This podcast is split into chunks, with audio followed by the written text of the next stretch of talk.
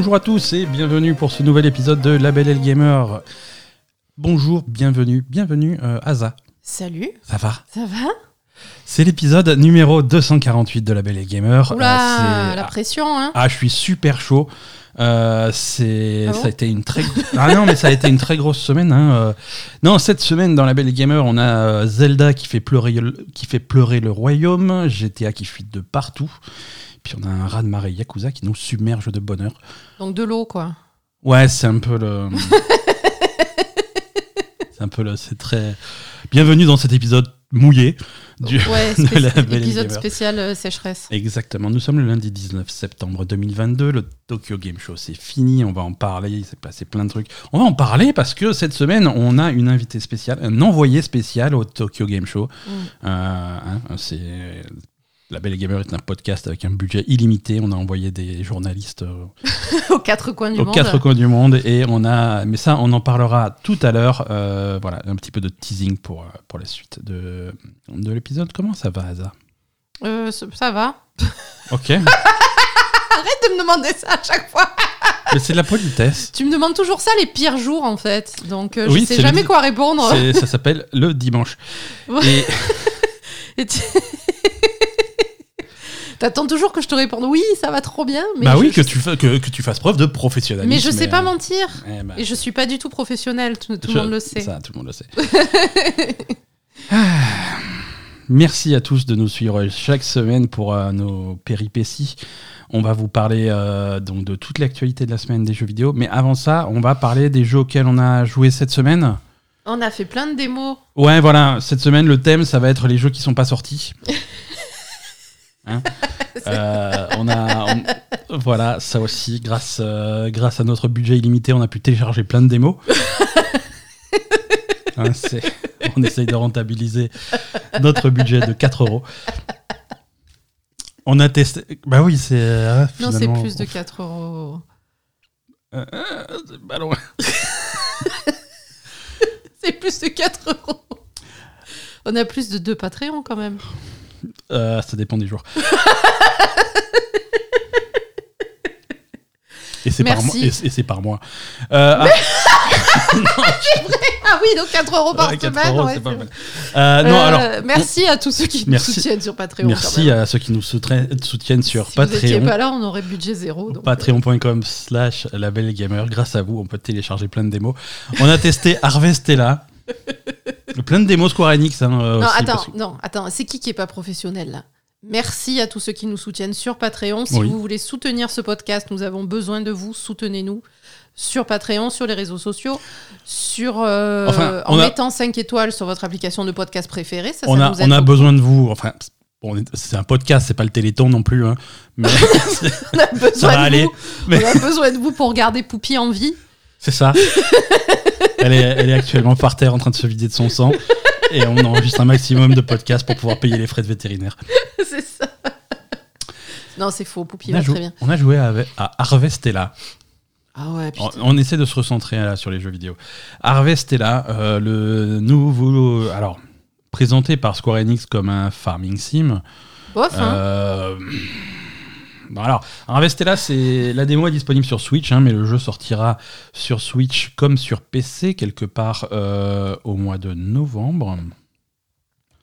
Je fais, Google en même temps au cas où vous n'aviez pas compris pour sortir la date de sortie spontanément. 4 novembre 2022. Alors, première chose, Harvestella, attention les yeux.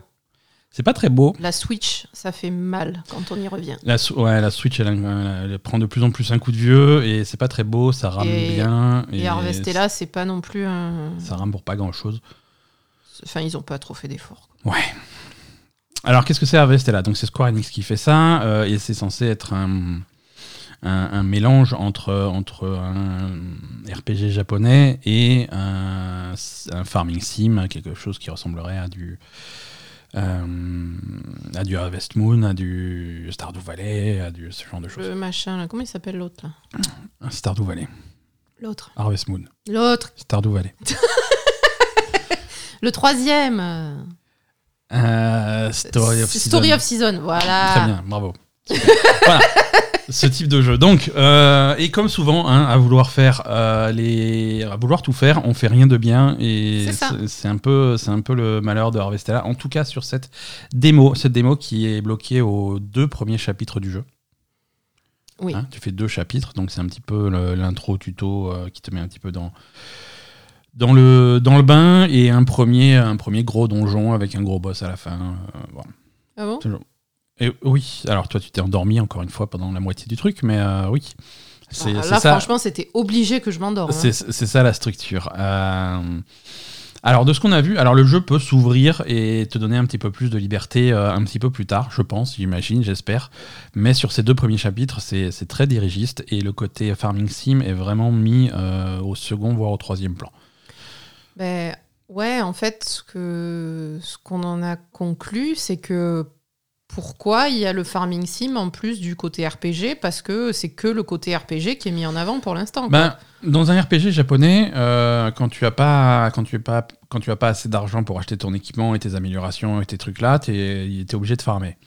Là, dans celui-là, tu es obligé de farmer.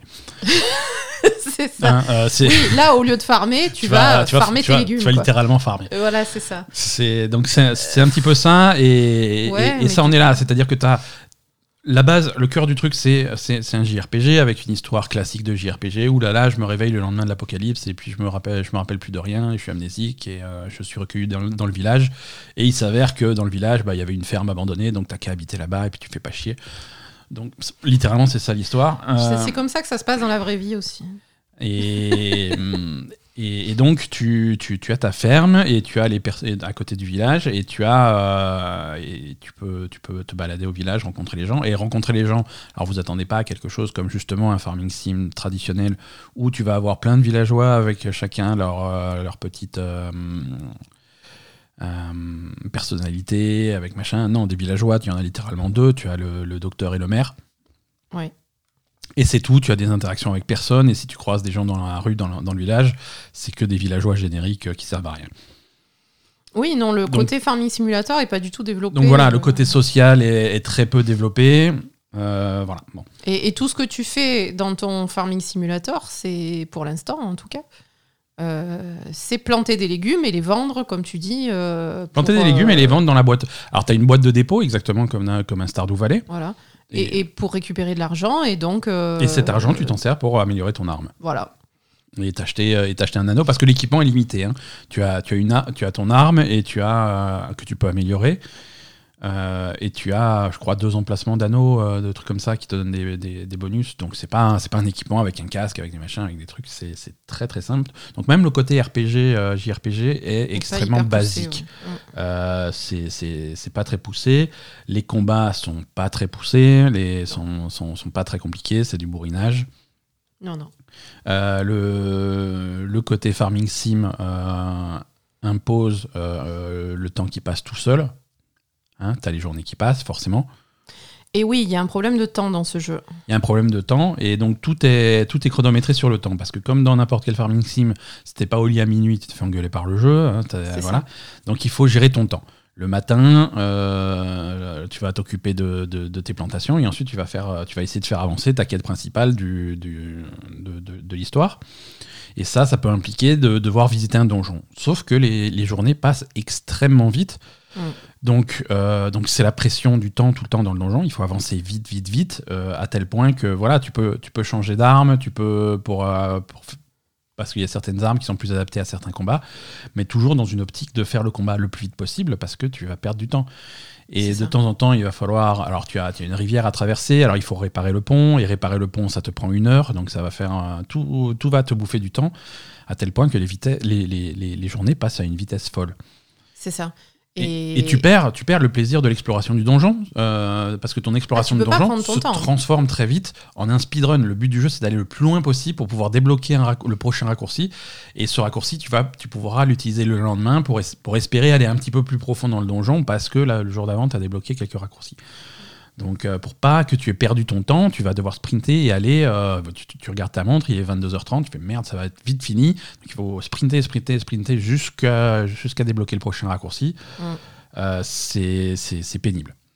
Ouais, c'est pénible. Et puis justement, ce, ce temps qui passe trop vite, et, et du coup, le côté JRPG reprend là le dessus parce que bah, tu as des quêtes avec des. Enfin, qui prennent du temps, quoi, hein, avec Mhm. des dialogues, etc., euh, qui, qui te pompent, la- on va dire, les trois quarts de la journée. Ah, complètement. C'est-à-dire. Et, et tu peux rien faire, quoi. Ah non, t'as as prévu, as prévu de faire un truc. Alors aujourd'hui, je vais faire mes carottes et ensuite je vais partir explorer le donjon et tout. Non, non. Alors non, parce que tu ouvres la porte de ta maison, t'as les trois gamins du village qui sont venus jouer devant chez toi et ça déclenche une cinématique et tu, leur, tu, tu parles avec eux et une fois que t'as fini de parler avec eux, il est 15h30 quoi. C'est ça, exactement ça. Merde, tu peux rien faire. Donc du coup, les deux, euh, les deux systèmes de jeu sont pas bien imbriqués en fait. Ça va pas ensemble et ça, ça gâche le, le, le plaisir que tu pourrais avoir dans ce genre de jeu, quoi. Et, et comme dit, les deux aspects du jeu, aucun des deux n'est réussi. Euh, le, le côté JRPG est extrêmement Aussi, basique. ouais, ouais, voilà, Euh, c'est ça, extrêmement basique. Une ouais. histoire extrêmement simple, des personnages qui ont peu de. Pas, Ah, ont- pas forcément énormément de personnalité. Alors, tu vas, tu vas rencontrer assez vite un personnage qui est assez intéressant, mais qui est pas dans ton groupe. Tu vas lui courir après. C'est une fille qui est au centre de l'histoire. Mm. Alors, tu te dis, bon, bah, peut-être qu'elle va rejoindre le groupe et ça va être intéressant. Donc, parce que. Ah non. non, Non, non, non, à partir du moment où tu rentres dans le donjon, on t'impose un personnage qui sort de nulle part, que tu n'avais jamais vu avant. On fait Salut, euh, bah, je rejoins ton groupe. C'est qui? Ah oui, c'est qui qui a, qui a dans le donjon avec Le, toi? le, hum, ce qu'ils appellent les augures, là.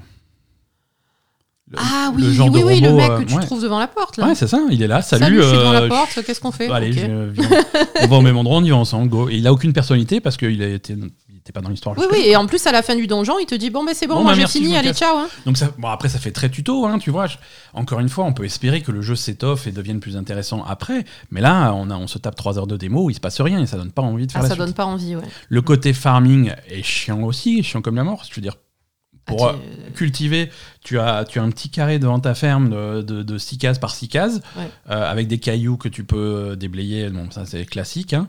Mais tu vas littéralement planter 3 carottes et 3 salades, et c'est ça ta ferme. C'est Mhm. 3 carottes, 3 salades. Pas 5, hein, 3. Mhm. Euh, et donc tu les plantes, tu les arroses, et à la fin, et, et deux jours après, euh, ben, elles, ont, elles, elles sont matures, tu les vends, et là ça te fait un petit peu d'argent pour aller améliorer ton épée. Et, go. Et- et ça s'arrête là, il n'y a rien de plus. Ouais. Non, Alors- pour l'instant, c'est très, c'est très léger à tous les niveaux. Alors la ferme, il y a, y a d'autres endroits, il y a d'autres zones dans la ferme. Je pense qu'à un moment donné, il y a des animaux, il y a des trucs comme ça.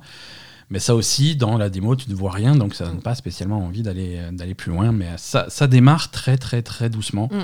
Et, et il faut voir dans le jeu final où ça va. Mais attention, si ça va pas plus loin que ça, c'est pas c'est pas intéressant. Pour l'instant, ça donne vraiment pas envie d'y aller, quoi. Voilà. Euh, un petit peu déçu sur, euh, sur ce Harvestella sur, euh, sur Switch.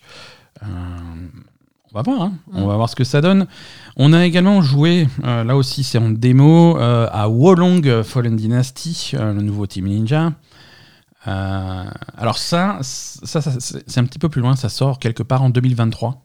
D'accord. hein. donc c'est pas pour tout de suite, c'est en principe début 2023, mais on n'a pas vraiment de date. Mhm. Euh, si vous voulez tester vous-même la démo de Wolong Fallen Dynasty, c'est disponible sur Xbox et sur PlayStation. Et c'est disponible pendant une durée limitée. Euh, je crois que c'est jusqu'au 28 septembre et pas plus. euh, donc ne, ne tardez pas. Mm. Euh, Wolong Fallen Dynasty, donc c'est le nouveau Team Ninja, Team Ninja qui est, qui est un éditeur extrêmement prolifique euh, en ce moment, qu'il a toujours été d'ailleurs, hein. Parce que alors on sent que c'est l'équipe qui a fait Nioh, Mhm. Hein, ça va vraiment se ressentir dans le gameplay. Mais récemment, Team Ninja, ne serait-ce que cette année, ils ont sorti, euh, c'est eux qui ont développé pour Square Enix euh, Final Fantasy euh, Stranger of Paradise. Ah, d'accord, oui. Et, et on va en reparler un petit peu plus tard dans les news, puisque Team Ninja, c'est aussi ceux qui, ceux qui développent un RPG exclusif à la PlayStation qui s'appelle Rise of the Ronin, prévu pour 2024. Ah, Euh, ah c'est eux qui font c'est ça les aussi mêmes, c'est encore Team Ninja. Ils sont, ils sont super chauds. Euh, et donc là, ils font Wolong Fallen Dynasty. Euh, donc, c'est l'équipe qui a fait Nioh. Nioh, c'est des Souls-like très inspirés de ce que fait From Software. C'est plus, plus dynamique. hein. un petit peu plus pichu. Nioh était déjà plus dynamique que, que les From Software en général. Euh, peut-être euh, peut-être sans compter Sekiro. Euh, mais Wolong Fallen Dynasty est encore plus péchu que ça. Ça va très très vite. Euh, les animations sont super. C'est péchu. C'est Ah, c'est sympa dynamique. après. Hein ouais, ouais. Euh, c'est vraiment vraiment sympa euh, d'un point de vue combat. C'est des combats qui sont qui sont alors Wolong ça se passe en Chine contrairement à Nioh qui était sur les sur les yokai et sur le sur Mm. une ambiance très japonaise. Wolong là on est en, on est en Chine. C'est du Souls-like. euh, tu vas, c'est des combats qui sont très exigeants, avec des esquives, avec des parades, avec des timings extrêmement serrés, Mm. avec des ennemis qui font très mal, euh, avec des combats qui peuvent mal tourner en, en moins d'une seconde. Ouais. Euh, donc attention à ça. Tu vas Oui, oui, bah, tu- en en fait, les ennemis. donc pour vous remettre dans le contexte, hier soir, j'ai passé ma soirée à regarder Ben faire le boss, quoi. Mais je l'ai battu. Et ça a duré 4 heures. ça a duré une heure.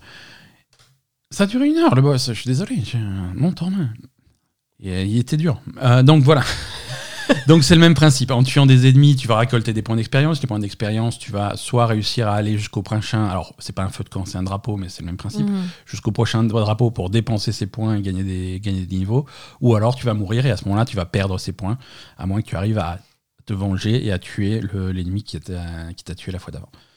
C'est c'est ce- cette architecture qui est maintenant extrêmement classique et extrêmement connue. Mm. Euh, par contre, on a des combats qui sont, qui sont plutôt. Si on compare à Nioh, euh, on a des combats qui sont plutôt simples. Hein, on, a, Ah, on a peu d'armes, en tout cas dans la démo. On a quatre armes différentes. Il y, a- Euh, il y a plus d'armes que ça dans, dans Nioh? Je- dans Nioh, oui. Dans Ouais, Nioh, mais il y a- attends. il y a plein d'armes, il y a plein de styles de combat, et même au sein de chaque arme, tu as trois postures euh, selon. euh, Ah, ouais, non, moi, je non, connais pas trop Nioh. Non, non, Nioh était extrêmement complexe au niveau du combat, extrêmement technique, avec euh, des paras de haut, des paras de base, des machins. C'est... Ah oui, d'accord. non, là, c'est, là, c'est simplifié euh, dans, dans, dans, les, dans une volonté de rendre le combat plus, plus dynamique. Plus dynamique, ouais. Euh, de la même façon que. de- C'est c'est un peu une même, la philosophie qu'on trouvait dans, dans Sekiro. Euh, Wolong a des combats qui vont récompenser l'offensive et l'attaque tout le temps, tout le temps, tout le temps. Faut jamais, faut pas rester trop défensif. Une- Oui, voilà, moi, moi je vois ça plus. euh, tu, tu peux un peu plus bourriner Ouais. euh, plutôt que d'attendre l'esquive ou la parade, comme euh, comme c'est plus le cas dans les, dans les Souls, etc. quoi. Et tu, et tu dois bourriner parce que tu as une jauge t'as une jauge qui est assez intéressante qui va remplacer les, les jauges de stamina ou d'endurance que tu as habituellement dans ce type de jeu. Tu as une jauge avec, avec un, un taquet au milieu et qui peut partir vers la droite en positif ou vers la gauche en négatif, côté bleu ou côté rouge. Mhm. Si tu fais des esquives ou si tu fais des parades ou si tu bloques ou si tu sprints ou des trucs comme ça, ça, ça consomme, tu vas descendre dans le rouge. Ouais. Si tu es au maximum du rouge, la prochaine esquive, la prochaine parade que tu vas te prendre, ça va te stunner et tu vas être extrêmement exposé, tu vas te prendre un coup.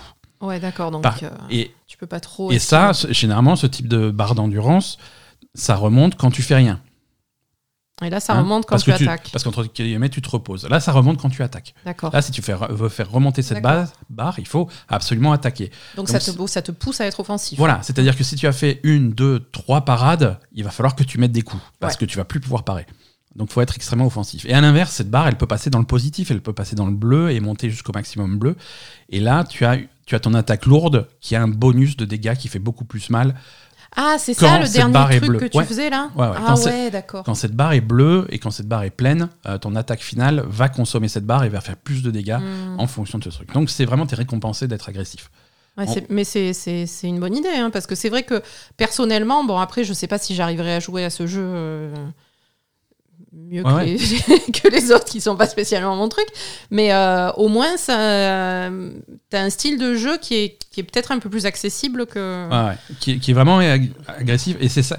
Et, quand tu joues quand tu joues bien Sekiro, tu te rends compte que c'est aussi ça qui marche. C'est quand tu es agressif, quand tu leur rentres dedans, là ça là ça fonctionne. Si tu si tu attends vraiment, si, si tu joues trop à la Elden Ring ou à la, ou à la Ouais. Bloodborne, à attendre ton opportunité, elle arrivera jamais. Hmm, d'accord. Euh, voilà, non, ça c'est une démo plutôt, plutôt intéressante. Euh, j'ai- bien aimé. Alors après, euh, après avoir fait 100 heures d'Elden Ring cette année, je suis pas sûr d'être prêt à re- repartir dans ce genre de jeu. Je sais pas si, si c'est vraiment ce que je recherche, mais en tout cas, les, les amateurs de Nioh, les amateurs de ce style de jeu, je pense qu'ils vont, ils vont apprécier. Mhm. Euh, voilà, moi d'un point de vue personnel, je crois que c'est pas le genre de jeu que je recherche, mais, euh, mais je sais reconnaître un truc de qualité et, et dans le genre, ça, ça a l'air pas mal. Ça a l'air pas mal, effectivement. Voilà. Wolong, il arrive la- l'année prochaine sur PlayStation et sur Xbox. Sur Xbox, il sera sur le Game Pass. Ah. Euh, c'est déjà annoncé. Bah, c'est bien, euh, du coup, ça permet de tester. hein. Complètement. Mm. Complètement. Euh, troisième démo, on est, on est encore sur de la démo. Euh, troisième démo qu'on a testé cette semaine, c'est Valkyrie Elysium. Ouais. Valkyrie Elysium, alors, alors ça c'est du Square Enix, hein. c'est hum, c'est Square Enix qui va ressusciter une vieille franchise. hein. Euh, parce que euh, les Valkyries, euh, c'est des jeux qui étaient. alors je vais essayer de trouver un wiki. Ouais, Valkyrie Profile, ça c'est dans la même série que les Valkyrie Profile, et ça c'est des jeux qui datent de la de la PS2, ouais, de la, de la prochaine, de la première PlayStation, de la Nintendo DS, de la PS2. Euh, donc il y en avait pas mal. hein. Le premier jeu était sorti en 1999 sur PlayStation, Valkyrie Profile. Il y a eu un, un Valkyrie Profile 2, euh, Valkyrie Anatomia qui était sur iOS, et puis là enfin donc Valkyrie Elysium euh, qui arrive sur PC et PlayStation uniquement, PS4, PS5. Donc ça c'est C'était pas mal. c'est hein. pas mal, c'est pas mal. Faut C'est voir très- comment ça évolue derrière, parce que là encore, on n'a qu'un aperçu. euh, On n'a qu'un aperçu. Et C'est court du jeu quand même. Voilà, et c'est marrant parce qu'il y a, certains, il y a certaines mécaniques euh, du jeu qui, sont, qui te montrent dans le, dans le tuto, parce qu'au début il y a le tuto et ensuite tu as la première vraie mission. Mm. Euh, il y en a pour grosso modo deux heures de jeu au total. Euh, dans le tuto, il te montre pas mal de mécaniques que tu as pas après, parce que la première mission c'est trop tôt dans le jeu, entre guillemets, donc il y a des choses que tu as pas. Tu as la possibilité d'invoquer des gens en combat. euh, Ça, tu l'as pas. Voilà, ça, il te le montre. Donc tu t'amuses un petit peu avec ça dans le, dans, dans le tuto, mais après, une fois dans le vrai jeu, il te l'enlève. Bon, pourquoi pas. Euh, mais c'est un jeu d'action 3D. Mm. euh, où tu vas faire euh, où tu joues euh, tu joues une Valkyrie alors c'est c'est marrant parce que c'est c'est une vision japonaise de la mythologie Nordique. nordique Euh, donc c'est Ah, Odin, il est, il est particulier. Ouais, Ouais, il y a, il y a Odin, mais version manga de, de Odin, donc il est, il est spécial. Euh, Ouais, t'as tu- dit, t'as dit quoi tout à l'heure? On dirait un producteur de, de films de pour films pour, adultes. ouais, tout à fait. Tout il à est fait. Dans, dans son espèce de trône un petit peu, euh, un petit peu pompeux. Euh, non, voilà, c'est, c'est-à-dire que c'est un, mélange bizarre de, de la culture japonaise manga et la culture euh, nordique. Tu joues une Valkyrie, mais tu joues une Valkyrie qui fait la course de Naruto. Euh, C'est vrai. Donc bon, c'est, intéressant. C'est ça. Et, euh, et voilà, et ils ont tous l'air. alors ça fait pas une super pub pour Sony parce qu'ils ont tous l'air de cracher sur God of War. ouais, il y a Ragnarok qui arrive et ça va, ça va être à chier quoi. ouais, non, c'est bon. Oui, non, ils sont pas contents. Ils sont il, y a, pas contents. il y a- le Ragnarok, donc ils sont pas contents. Donc tu joues une Valkyrie qui est là pour purifier les âmes juste avant qu'elles meurent ou les récupérer pour. pour euh, Enfin, elle s'en Ouais. sert aussi quand même. voilà, les récupérer pour euh, se battre à tes côtés. Euh, mais c'est intéressant. Le, graphiquement, c'est. C'est assez sympa, ouais. C'est assez sympa, c'est pas une grosse production. hein. Euh, c'est du Square Enix, mais c'est du Square Enix euh, série B, on va dire. Ouais, mais série B, mais qui, qui rend bien. Ça rend bien. Contrairement à Harvestella, par exemple. Contrairement à Vestella, qui, ouais, qui, Là, on sent qu'il n'y a pas un énorme budget, mais que c'est c'est pensé euh, assez intelligemment pour que ça rende bien visuellement. Quoi. ouais, ouais, ouais. Ouais, non, c'est non. Visuellement, il y a un côté, euh, il y a un léger effet de cel shading qui, Mm. qui fait ressortir un petit peu les personnages. C'est plutôt plutôt sympa. Oui. Donc tu joues cette Valkyrie, euh, tu vas pouvoir, tu as plusieurs armes. En tout cas, au début, tu en as qu'une, mais à la fin de la démo, tu en débloques une deuxième. Euh, tu as différents sorts, tu as différents trucs, et c'est c'est dynamique. Euh, tu, tu vas avoir des sorts élémentaires de feu, de glace, de foudre. Tu vas devoir les utiliser contre les ennemis pour euh, les stunner. euh, chaque ennemi ayant sa hum, une affinité ou plutôt une faiblesse élémentaire. Mm. euh, genre lui, il aime pas la glace, alors tu vas lui balancer des grêlons, des, ce genre de choses, et ça marche plutôt bien. Euh, ça va vite, c'est pas c'est pas très dur. Euh, tu peux tu fais des combos sympas, c'est dynamique. J'ai bien aimé. Mm. Euh, J'ai j'ai- j'ai plutôt bien aimé. C'est voilà. J'ai pas grand chose à dire de plus. hein, c'est parce que c'est assez basique. Ouais, non, après, ça a l'air cool, mais effectivement, c'est pas un jeu qui a l'air révolutionnaire non plus. Non, ah, c'est absolument pas ré- révolutionnaire. Ça a l'air sympathique pour ceux qui aiment bien le genre, et après, il faut voir, comme dit, comment ça évolue, parce que là, on n'a pas eu, on pas eu trop de, de, de contenu quand même à, à tester, quoi. Non, il y a, il y a- il y a pas eu énormément de contenu, mais bon, c'est- faut voir ce que ça donne. Hein. Faut voir ce que ça donne, mais voilà, en ce moment, Square Enix, c'est hum, tout comme. Euh, tout comme Teen Ninja tout à l'heure, Square Enix c'est très euh, prolifique. Ils sortent beaucoup de jeux. hein. Euh, cette année, ils ont sorti, de- ne serait-ce qu'en stratégie tactique, des tonnes de trucs. Là, cette Ouais, ils sortent ils beaucoup sortent. de jeux, mais a- peut-être plus petit budget que ce qui sortait à un moment, Alors, à un plus- moment donné. Alors, plus petit budget, mais même prix de vente, quoi. hein. Ah bah oui, bah Ouais, pourquoi non, s'emmerder hein. Non, mais évidemment. non, mais je veux dire, quand tu, vas, quand tu vas au magasin, tu vas payer le même prix à un Valkyrie Elysium ou un Diophile Chronicles que tu vas payer Final Fantasy XVI, quoi.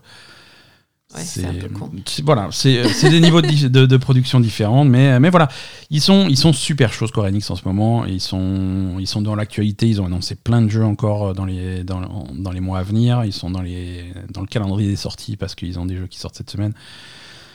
Ils sont, ils sont très chauds Square Enix, mais, mais pourquoi pas hein. Nous, il y a des il y a des gros amateurs de, de, jeux, de jeux à la japonaise, comme ça, de jeux de rôle, de, jeux d'action, de jeux de stratégie euh, à la japonaise. Et, euh, et pourquoi pas euh, Alors, il n'y a pas que nous qui jouons aux jeux vidéo. Mhm. cette semaine, alors cette semaine, c'était le Tokyo Game Show à Tokyo au Japon. Ouais. Euh, et, euh, et, on avait, euh, on a eu cette semaine une envoyée spéciale là-bas qui a pu tester quelques jeux, quelques, quelques jeux sur le salon, sur, le, sur les stands. Et qu'on remercie beaucoup d'ailleurs d'avoir participé à cet épisode et merci, fait ça pour nous. Merci Kirin d'avoir participé à cet épisode. On va, on va écouter tout de suite ce que Kirin a à nous raconter. Bonjour Kirin. Bonjour Aza, bonjour Ben, bonjour tout le monde. Bonjour Kirin. Kirin d'ailleurs qui fait des streams euh, régulièrement sur Twitch que vous pouvez retrouver euh, sur sa chaîne. Oui, déjà, déjà voilà. on va commencer par ça. Euh, on va peut-être présenter un petit peu Kirin parce que c'est pas juste l'envoyé spécial de la Belle Gamer. voilà. Et, à, la fin, à la fin, tu nous raconteras un petit peu comment on peut te trouver sur Internet si jamais on a besoin. Kirin, as été, tu, as été notre envoyé spécial au Tokyo Game Show. Tu es passé sur place à Tokyo. Tu as été affronter les foules. Comment ça s'est passé?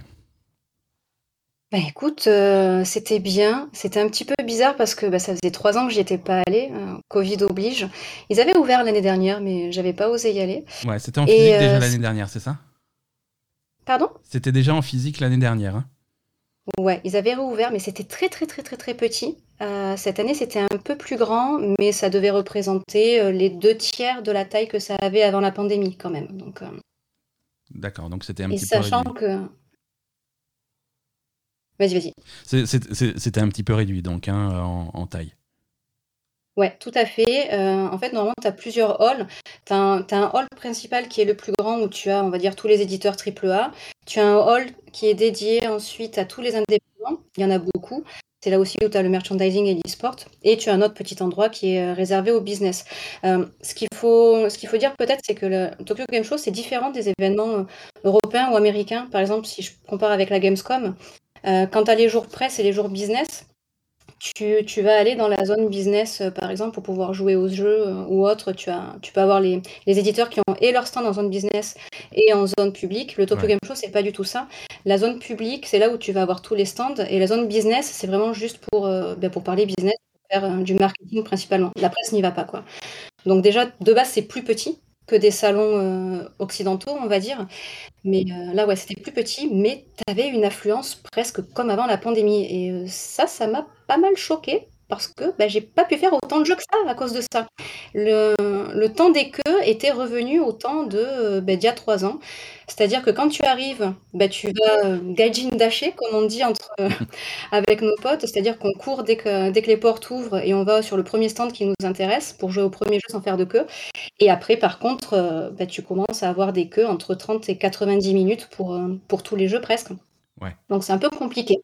Tu étais, tu étais sur, euh, sur, une, journée, euh, sur une, journée presse ou une journée euh, publique? J'étais sur une journée presse publique, j'y vais plus en fait. Comme j'ai travaillé dans l'industrie, je sais ce que c'est les jours publics et je, me refuse à y aller les jours publics. Je suis désolée. Non, non, mais, mais tu as raison. C'est vrai qu'on entend souvent sur des, sur des salons comme, comme le 3 ou la Gamescom en, en Allemagne j'ai déjà des témoignages de gens qui ont fait des queues pendant 5 heures, 6 heures pour jouer à Call of Duty, tu vois. Donc je vois, je vois, pas, je vois moyennement l'intérêt, mais euh, on en est là, quoi. Ah oui, c'est à ce point. Ouais, ouais. C'est, pour moi qui suis jamais allé sur un salon de jeux vidéo, c'est, super choquant, quoi. si, tu vas pour jouer au jeu, non, il faut choisir les deux jeux auxquels tu vas jouer parce que tu vas pas pouvoir tout tester. Hein. Ça, c'est juste pas, pas la possibilité. Toi, tu as, tu, as, tu as joué à quoi, Kirin alors, j'ai joué à Forspoken, à Street Fighter 6. J'ai aussi testé la nouvelle version de Taiko no Tatsujin sur, euh, qui va sortir sur Switch. Et j'ai joué à des jeux indés, euh, des jeux qui sont déjà sortis, comme Gigabash, Dordogne par exemple, qui est un jeu français. Euh, les, les, développeurs français étaient là. J'ai joué à un jeu qui n'est pas encore sorti, qui a l'air très sympa, qui s'appelle Kitsune, The Journey of Adashino. Donc là, c'est un jeu japonais qui était en anglais quand même, mais les développeurs ne parlaient que japonais. J'ai joué à un autre jeu indé aussi qui est déjà sorti qui s'appelle Gibbon. Et euh, j'y ai pas joué, mais il y avait un très grand stand pour Sky euh, qui en Europe a plutôt fait un flop et qui en fait est en train de euh, je vais pas dire de tout casser sur mobile euh, dans l'industrie au Japon, mais il y a une grosse communauté suite à la sortie du jeu sur Switch, si je ne m'abuse. Donc c'était surprenant. C'est ça, ouais. Sky, c'est hum, c'est le nouveau jeu des... Les développeurs de Journey. De Journey, ouais. de, Journey. Bad Game Company. Qui, qui, avait fait ça sur, sur mobile et maintenant il y a des versions console qui arrivent et c'est vrai que ça a l'air ça, ça, l'air intéressant. les, après les gros jeux, c'est vrai que les stars du, du, Tokyo Game Show cette année, euh, il y, avait effectivement Street Fighter qui, est, qui, qui, rafle tout partout où il va. Euh, il est très attendu. Toi, tu connais, en plus, je, je, je, sais que tu connais un petit peu les jeux de baston, c'est un truc que tu connais un peu. Ça t'a plu? Ouais, ça m'a beaucoup plu. Alors en sachant que j'aime beaucoup les jeux de baston, surtout 3D, je suis très Tekken et Soul Calibur. Street Fighter, je suis un petit peu moins fan parce que je trouve les personnages beaucoup plus lourds. Euh, mais je me suis dit, ça serait bête quand même de pas le tester. Et en fait, j'ai bien fait parce que les nouveaux personnages, dont une qui s'appelle Kimberly, euh, Kimberly, pardon, elle est juste, elle a un gameplay ultra rapide, ultra nerveux et c'était ultra agréable. J'ai joué sur, euh, sur le stick fight en plus, là, sur la. Pas en manette, mais. Euh, oui, c'est fight stick, ça s'appelle, il me semble. Ouais, ouais c'est ça, c'est le, joystick, quoi, mm. comme les bornes arcade. Voilà, c'est ça. Mm, exactement. Et, euh, et c'était juste très, très, très jouissif. En plus, le jeu est vraiment très, très beau. La direction artistique qu'ils ont choisie pour celui-là, c'est l'environnement graphique du tag. On sait que dans le 5, c'était plus les estampes, c'était les coups de pinceau euh, un petit peu qu'on peut retrouver sur le fumier, par exemple, sur des peintures chinoises. Et là, ils ont fait vraiment des trucs qui pop. Ça peut faire penser d'ailleurs aux, couleurs de Splatoon parfois, mais mhm. c'est très, très, très, très beau. Et moi, pour le côté artistique, rien que pour ça, j'ai trouvé ça génial. Mais je pense qu'il va, va être plus intéressant que, le 5. Ils nous font pas un jeu en kit à la sortie comme le 5, ce que j'espère pas. Mais euh, j'attends beaucoup de, de ce jeu. D'accord. Ouais, c'est. Alors on, espère que le jeu soit assez complet euh, au moment où il sort, mais je crois que, je crois que ça a l'air d'être bien parti avec leur, euh, leur mode de jeu World Tour qui a l'air euh, qui a l'air très complet. Là, ils ont aussi annoncé le, le, roster complet de personnages, donc il va y avoir, va y avoir pas mal de monde, ça va être, ça va être intéressant. Mm. Il y, a, y, a, Forspoken aussi qui, qui m'intrigue beaucoup quand même. Il a été repoussé 50 fois. Là, il devrait arriver, je crois, en janvier, c'est aux dernières nouvelles. Et... Tout à fait, ouais. Ouais, on avait on était plutôt partagé en fait sur Forspoken, hein, donc euh, justement ton, ton, avis va nous éclairer un petit peu sur. Euh, Alors déjà, on va commencer par les points négatifs. Euh, ça utilise le moteur de Final Fantasy XV et ça se voit. quand tu le regardes, bah, tu pourrais dire que c'est un jeu qui sort sur PS4 en fait. Ouais, ok. Donc ah. il, il, pourrait être plus joli. Par contre, euh, moi, on va dire que je suis pas très objectif parce qu'à partir du moment où on m'a dit, ok, c'est l'histoire euh, d'une sorcière avec une brasserie qui lui parle, j'ai fait, ok, banco, c'est bon, il n'y a pas de problème. Et surtout quand j'ai vu la direction artistique et on va dire un petit peu la persona que tu peux voir du bracelet dans les, dans les menus, parce que tu, tu vois à quoi il ressemble, c'est cette espèce de personnage qui a un casque euh, un petit peu spécifique sur la tête, qui est magnifique. Rien que pour la DA, déjà, moi, je suis vendue. Il est un petit peu dur à prendre en main, quand même. Euh, faut admettre, pour les combats, tu as un système de visée qui est pas. J'ai pas eu l'impression qu'il était très assisté. Euh, moi, en plus de viser à la manette, c'est pas mon grand kiff. Mais les autres personnes qui étaient avec moi, qui ont l'habitude de ce genre de jeu, l'ont trouvé difficile à prendre en main aussi. Donc, c'était pas que moi. Les moments de plateforme euh, sont très hasardeux aussi. Il y a des moments où tu peux voler de rocher en rocher. D'accord. C'est pas très très bien, j'ai trouvé. C'est difficile à comprendre le timing, à comprendre comment viser, pas tip top. Par contre, une fois que tu as réussi à comprendre comment passer d'un sort à l'autre, parce que tu as plusieurs catégories de sorts, euh, et faire des espèces de combos avec, et vraiment, on va dire, euh, si tu as l'habitude des souls, à esquiver, à vraiment euh, prendre du recul et à comprendre comment ton personnage fonctionne, bah, tu commences à vraiment prendre du plaisir et c'est, c'est plutôt sympa. Le monde a l'air très très grand, mais un petit peu vide, je trouve, malheureusement. Alors, est-ce que ils vont avoir le temps de changer ça Je ne sais pas, ça sera en janvier, ça m'étonnerait. Euh, mais c'est, euh, c'est, pour moi, j'ai trouvé ça, ça, ça aurait été bien s'il était sorti style il y, a, il y a deux ans. Tu vois, je ne sais pas s'il va avoir un, un super bon retour quand il va sortir l'année prochaine. Par contre, le gros plus, ouais. alors c'est très trivial. Euh, quand tu vas dans le menu, dans les options, donc évidemment, tu as accès à à tes différentes, euh, tes différentes attaques, les différentes compétences que tu peux débloquer. Et tu as aussi un menu spécifique pour tes ongles. Tu peux customiser tes ongles. D'accord. Je ne sais pas à quoi ça sert. Je n'ai pas compris. J'ai joué en japonais et tout ça, j'avais tous les trucs japonais, mais c'est pas. Je. J'ai pas compris, c'est juste joli. Et je me suis dit, ah bah tiens, pourquoi pas, c'est pas mal en même temps. T'es une nana, pourquoi ne pas hein. customiser ses ongles hein? Et voilà. Et voilà. C'est. Ouais, mais c'est curieux quand même. je suis ah désolée. Un menu dédié, ouais, non, c'est. Pourquoi pas. C'est bizarre. Pourquoi pas. Il a, il a l'air, il a l'air nerveux quand même le jeu. Il est, il est rapide à jouer.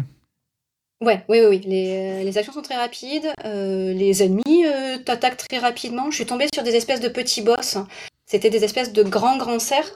ouais. eux, j'ai failli mourir à cause de ces monstres-là. Bon, j'ai vite compris qu'il fallait faire des attaques à distance, donc ça va. Mais oui, oui, oui, il faut pas s'endormir. D'accord. Non, c'est un jeu qui a été vendu dès le début comme euh, conçu spécialement pour la PS5 avec des choses qui peuvent être faites que sur PS5 incroyable. Euh, oui, c'est ça que je comprends pas en fait. C'est dommage qu'ils soient un petit peu en retrait graphiquement. Euh. Bah ouais, écoute, j'ai pas j'ai pas vu les mécanismes spéciaux à la PS5, je, je suis navré. Ouais, j'imagine que sur je sais pas, ça doit être quelque chose au niveau de la vitesse de déplacement dans, dans, l'environnement qui est facilité par le disque dur, de, enfin le disque dur, le SSD de la, de la PS5.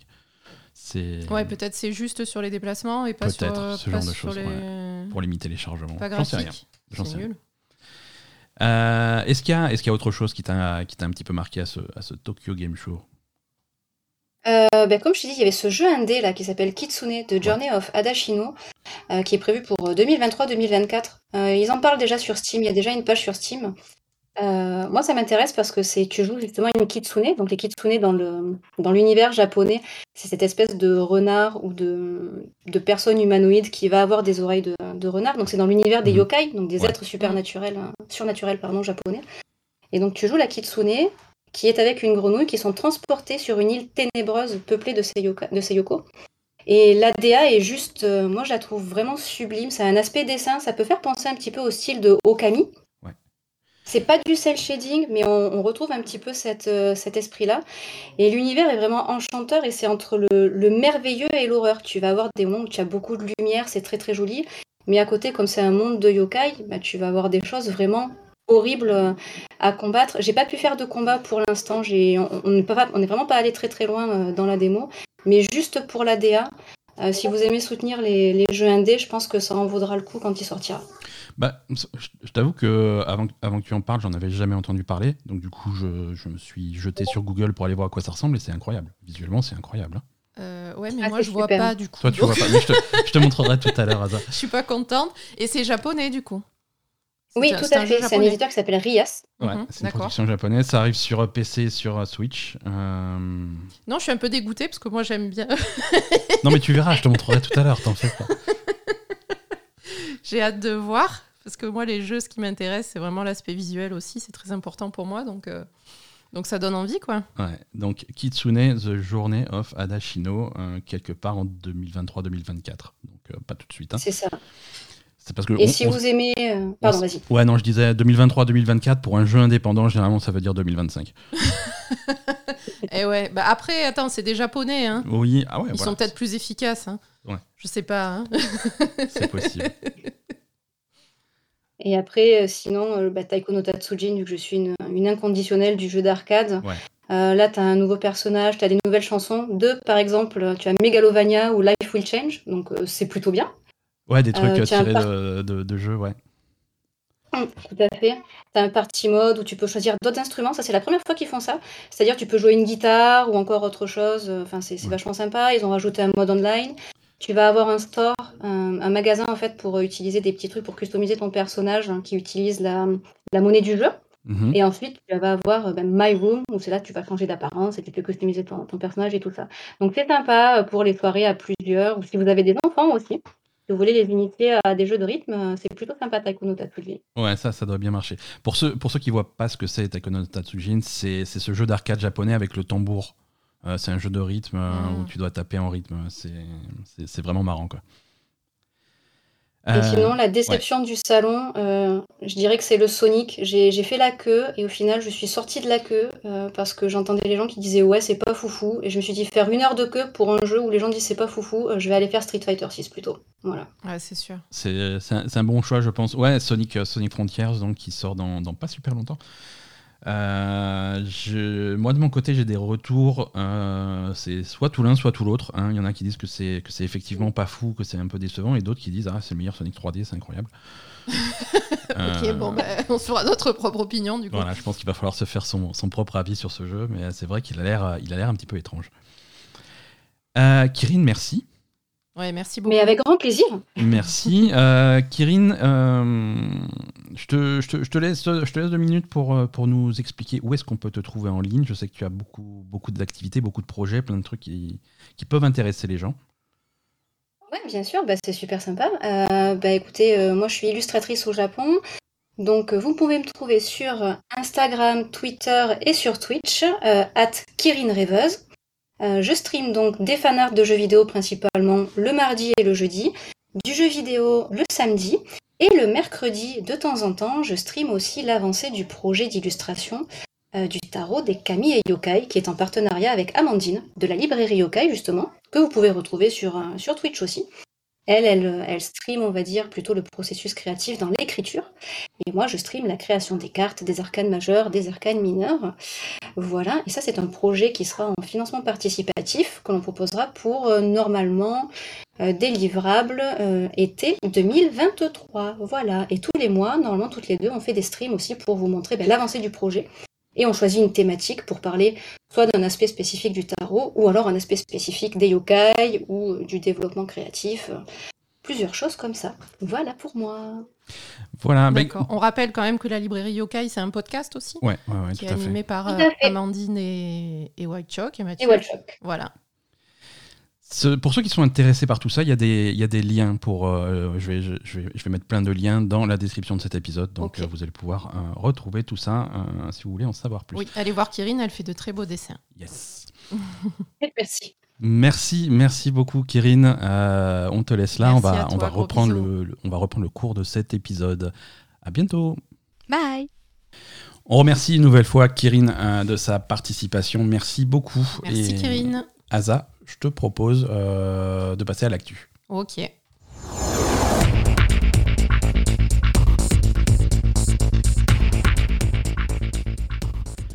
Alors, une actu extrêmement chargée cette semaine, hein, euh, comme disent euh, Tokyo Game Show, euh, ça, a été, ça, ça a été assez, assez plein. Ouais, il y a eu plein d'annonces. Il y a eu plein de trucs, il y a eu plein de trucs. euh, alors, euh, au, To- au Tokyo Game Show en lui-même et en marge du Tokyo Game Show, parce qu'il y en a plein qui ont profité pour, euh, pour faire des annonces. Il y a eu, un, il y a eu un Nintendo Direct cette Mhm. semaine. Il y a eu un State of Play de PlayStation cette semaine. Mm. Il y a eu le, la conférence de, hum, De Ryuga Gotoku. Ryuga Gotoku, le Ryuga Gotoku bien, Summit, voilà, pour les amateurs de Yakuza. Faut plus dire Yakuza, on en parlera. Il y, a eu, il y a eu le stream de Capcom, il y, a eu- il y a eu plein de choses. Il y a eu plein de choses. Il y a même Microsoft qui a fait un petit stream depuis le Tokyo Game Show euh, où ils ont annoncé euh, des- du Game Pass euh, pour pas changer. J'ai pas vu ça. On en parlera. On en parlera. On va commencer. On va faire les choses dans le, pour pas faire de jaloux et pour pas faire de Préférence. de, de préférence. hein. on va faire les choses euh, plus ou moins chronologiquement et on va commencer par le Nintendo Direct. Mhm. Un Nintendo Direct qui a fait un petit peu plus de 40 minutes. Euh, avec euh, pas mal d'annonces, euh, pas mal de surprises de la part de Nintendo. C'était un Nintendo Direct plutôt chargé. Alors déjà, le, on va commencer par le gros, la grosse annonce, même si c'est finalement pas énorme comme annonce. La suite de Breath of the Wild a Ouais. un nom. Ça Ouais. y est. hein. c'est depuis des années qu'ils teasent ça. Le jeu a enfin un nom. Ah, donc, euh, Legend of Zelda Tears of the Kingdom arrivera l'année prochaine, très exactement le 12 mai 2023. D'accord. Ça sera repoussé, tu penses ou...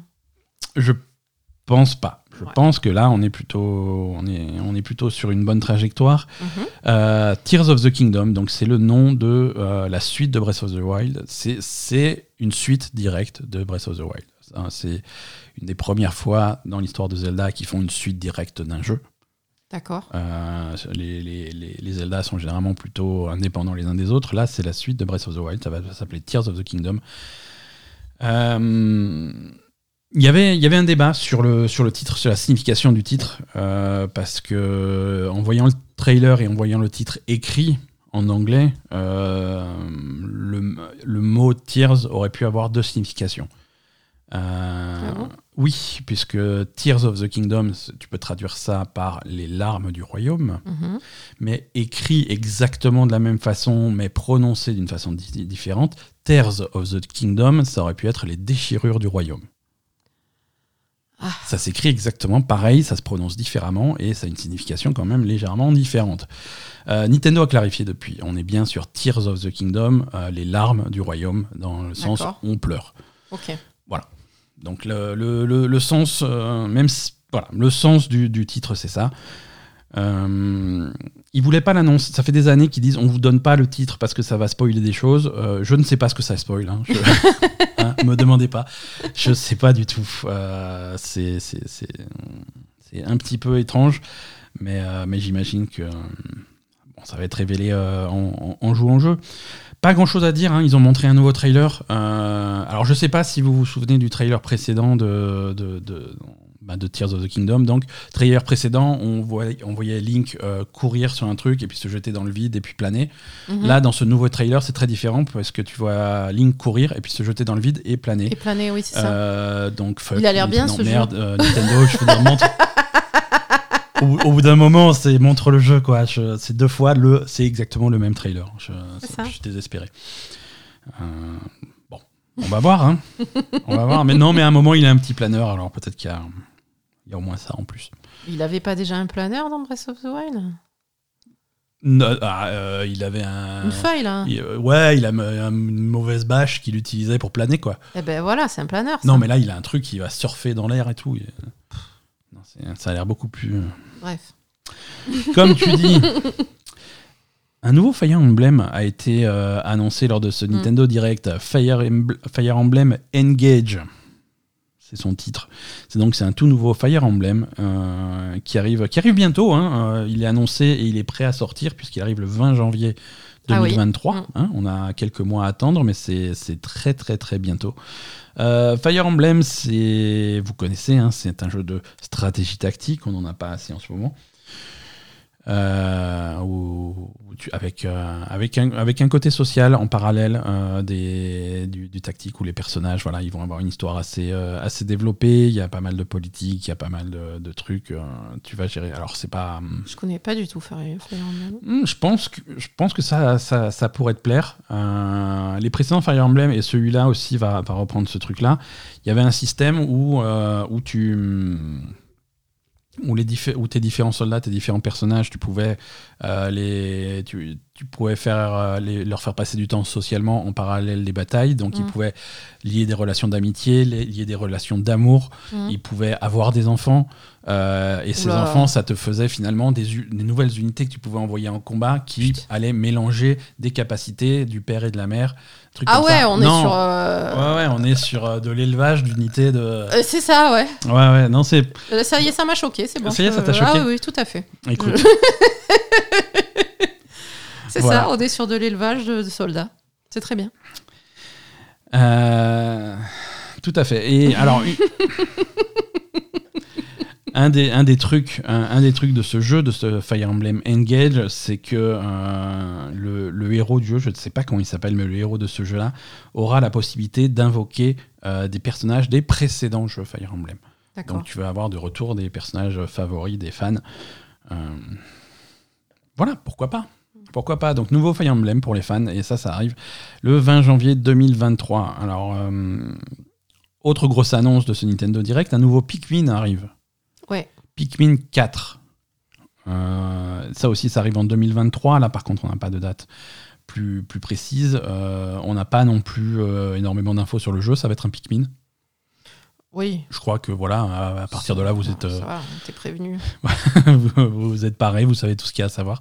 Mais moi, par contre, ce qui m'a plu, c'est Ouais. le- le- l'application mobile là, de Pikmin euh, pour se balader et tout. C'est- Ça a l'air trop Ouais, bien. alors ça s'appelle pas Pikmin déjà Go. Ouais, ouais, ouais. Non, non, ça s'appelle pas Pikmin Go, ça s'appelle Pikmin. euh, Ils en ont reparlé, ça s'appelle Pikmin euh, Quelque chose. Pago, ouais. euh. Mais c'est trop bien parce que tu peux, tu peux explorer la map euh, en vrai. Bon, ah, c'est rigolo, je pense, si t'habites Ouais. au Japon. En plus, tu peux vraiment faire le tour de l'île et tout, ça doit être rigolo. Ouais, Ouais, parce qu'il te, il te met la carte de ton quartier, mais avec un brouillard de guerre, donc tu peux aller aux endroits où t'as jamais, où t'as jamais été. Euh, Mais ça dépend où t'habites. ça dépend peut- où Ça peut t'habites. être dangereux. Parce qu'il hein, y a des endroits où tu habites dans des quartiers, où les endroits où, où tu es pas allé, c'est parce qu'on n'y va pas, c'est ça. ou alors on revient pas, quoi. Bah oui, ça c'est le genre de truc qui marche vachement bien au Japon parce que tu peux aller partout, je pense. Ouais, alors que là, tu vas, tu te balades, tu fais, oh, qu'est-ce que tu fous là? Euh, Je réveille la map. voilà, si tu veux révéler la map euh, euh, à la busserine, euh, ça marche moins, quoi. Ah, tu l'as révélé la map, hein, ça c'est sûr. hein. Voilà. Non, mais Euh. je trouve, je, trouve ça, je trouve ça sympa pour se balader. Non, mais Euh, c'est sympa, Si t'es ouais. si t'es dans un endroit qui est sympa, euh, ça peut être cool. L'application mobile, bon, par contre, elle est disponible depuis un petit moment. hein, ils Mm. en ont reparlé, mais c'est une vieille, entre guillemets, vieille application. Ça Oui. s'appelle donc Pikmin Bloom. Bloom. Euh, et Pikmin 4, un nouveau jeu sur Switch, euh, arrive en 2023. Et, et ça a l'air pas mal. Ça a On n'a rien vu euh, du 4. hein. On a, bah, c'est Pikmin. c'est. Pikmin, quoi. C'est Pikmin. Non, mais si tu veux, Nintendo, ils avaient rien à montrer. Mais ils ont vu Tinykin. Ils ont fait non, Pikmin, c'est nous. Attendez, on va en sortir un. Et ils ont vite fait ça. Ils ont fait venir Miyamoto. Ils ont dit bah voilà, montre-leur l'appli mobile. Et ensuite, tu dis Pikmin 4. Et puis, euh, Et puis ça passe. et ça, ça va passer. Personne va rien. Ils vont rien capter. Octopath Traveler 2 a été annoncé pour Nintendo Switch. Ouais. euh, la suite donc de Octopath, Octopath Traveler. Euh, comme on disait, Square Enix est, est extrêmement euh, prolifique euh, ces, ces derniers temps. Donc c'est la suite d'Octopath Traveler. On va reprendre le même principe euh, de, donc du, du style graphique euh, de DHD, Mm. qui a été un petit peu amélioré sur les effets, sur le truc. Le, les premiers jeux de DH le, pr- le premier jeu de DHD, c'était Octopath Traveler, qui qui se contentait de faire un petit peu de tilt shift, de- de- d'effets de, profondeur sur le truc. Là, si tu mets des images de- d'Octopath Traveler et Octopath Traveler 2 côte à côte, tu vois quand même une bonne amélioration de- Mhm. du système, donc c'est plutôt joli. On reprend le même concept de ces huit personnages euh, dont qui, qui, en fait, tu choisis le personnage, les huit personnages avec qui tu veux. Je m'exprime mal. Tu choisis le personnage parmi les 8. Le personnage parmi les tu 8, passes à et ensuite tu, pas, tu, les fais dans tu fais les 8 dans l'ordre que tu Voilà. veux, et ils vont finir par se retrouver et faire un groupe complet, et avoir une histoire qui, qui s'entremêle, un petit peu plus que dans le premier, ça ils le promettent. Oui, voilà, c'était ce qui- ce qu'on reprochait au premier, c'est que les histoires euh, se- Ouais. s'entremêlaient pas trop, quoi. Voilà, c'est-à-dire que chaque personnage avait un petit peu son histoire et faisait son truc. Et quand tu faisais euh, l'histoire de, de la chasseuse, par exemple, bah, c'était l'histoire de la chasseuse. Et si tu avais les sept autres personnages dans ton groupe, bah, ils étaient au second plan et ils ne servaient à rien. Euh, c'était vraiment. Et, et tu te retrouvais à avoir euh, huit tout petits jeux qui n'avaient pas trop de rapport les uns avec les autres, plutôt que d'un un jeu, un gros jeu qui avait une certaine cohésion. Mm. Là, Ouais, là en principe, ils ont, tra- voilà, en principe, ils ont travaillé là-dessus. Euh, voilà, visuellement, euh, le trailer montre des environnements qui ont l'air un petit peu plus modernes que le premier Octopath Traveler. Mhm. Euh, voilà, on va voir ce que ça donne. hein. Ça, ça arrive quelque part en 2020. Pardon, je, correction, ça arrive le 24 février 2023, très exactement. D'accord. Donc, donc voilà. le-. Enfin, c'est pas loin c'est pas loin, c'est pas loin, c'est pas loin. Le- on a le début de 2023 qui commence vraiment à prendre forme là. Mm. Euh, et, et voilà. Autre, euh, autre information sympa qu'on a tirée de ce Nintendo Direct, c'est une date de sortie pour euh, Crisis Core, Final Fantasy VII Réunion. Donc Oui. ça, c'est le, on en parlait, hein, c'est le remake de Crisis Core, donc le, le- le- le jeu dans l'univers de FF7 qui, euh, qui était à la base sur PSP en 2007. Euh, là, il est refait pour les consoles modernes, euh, à la fois pour les consoles modernes et à la fois pour l'intégrer dans le dans l'univers de Euh, FF7 Remake. Mhm. Hein, donc on reprend le style graphique de FF7 Remake, les menus de FF7 Remake, les personnages, ce genre combats. de choses, les combats, et, et pour avoir une espèce de cohésion euh, générale. Et c'est vrai que les événements de Crisis Core sont super importants pour comprendre cette nouvelle version de Final Fantasy VII. Mm. Euh, et, et C'est ce qui se passe passer. avant, hein, c'est ça? Ça se passe avant. Voilà. Ça se passe avant, exactement. Mm. Tu, vas, tu vas voir euh, Cloud plus jeune, tu vas voir Tifa plus jeune, tu vas voir Iris plus jeune, tu vas voir euh, Zack Zack, qui ouais. est un personnage aussi, euh, aussi important. Ça, ça sort sur Nintendo Switch, ça sort sur PC via Steam, contrairement au- à cette remake qui était sur Epic Game Store. Ça arrive également sur PlayStation et sur Xbox. J'ai dit donc, surtout en fait, hein, PlayStation, Xbox, Switch et PC. Et donc on a la date, c'est le 13 décembre 2022. Euh, donc c'est Ça aussi, c'est ça proche. aussi, c'est bientôt. Ils, avaient- ils avaient dit l'hiver. cet hiver. Mhm. Bah, cet hiver, c'est Bah, ils sont- c'est même techniquement avant l'hiver, donc bravo, félicitations. Euh, je Pourquoi. Bah, L'hiver, ça commence le 21 décembre. Ah merde, c'est vrai. J'aime bien euh, piéger les gens sur des, sur des détails techniques comme ça. C'est vrai, ouais, c'est vrai, l'hiver c'est 13 le 20. décembre, c'est l'automne, les amis. c'est la fin de l'automne, ouais, tout à fait. Et alors, j'ai gardé le plus gros pour la fin. hein. Ce Nintendo Direct euh, n'aurait pas eu de raison d'être euh, sans le trailer de Atelier Risa 3. Ah oui. Tu t'y attendais pas à ça, hein Je m'attendais pas à le voir là. Hein, Il y avait des rumeurs dans, dans les. Euh, Dans les couloirs de Nintendo. pas dans les couloirs de Nintendo, mais tu- dans les communautés, les, les, les- les communautés de fans de, de la série Atelier, hein, euh, qui sont des, des forums la plupart du temps interdits aux moins de 18 ans. Oui, voilà, ouais. Euh, avec, Je euh, sais pas pourquoi tu vas traîner de- avec ces gens, mais il faudrait peut-être arrêter. Hein. C'est euh, des, des artistes très talentueux.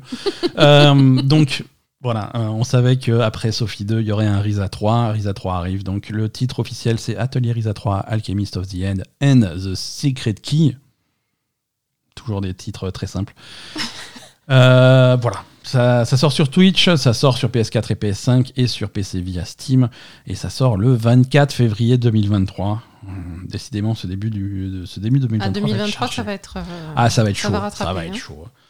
Euh, voilà, bon, ben, c'est Risa 3, hein, c'est, on reprend les mêmes personnages qui sont tranquillement sur leur petite île, euh, comment il s'appelle ça, l'île de Kurken, ils sont, ils sont peinards au soleil et tout. Mais euh, il y a des îles mystérieuses qui apparaissent, donc euh, il va falloir aller enquêter. Quand même, la grosse différence entre Sophie et Risa, c'est que Sophie c'est moche et Risa c'est beau. Ouais, alors... Il y a une très grande différence graphique entre les deux. Ouais, ouais, non, on aurait pu le dire de, avec beaucoup plus de tact, mais c'est, oui, c'est vrai. Ouais. Euh, Attends. Ce Non. serait pas drôle avec plus de tact. Non, non, Risa 2, Risa 2 était beaucoup plus jolie que. Mais que là, Risa Sophie. 3 a Risa l'air, 3 a euh, a l'air vraiment sympa. Et encore, beau. hein. le trailer qu'on a vu, c'était la version Switch.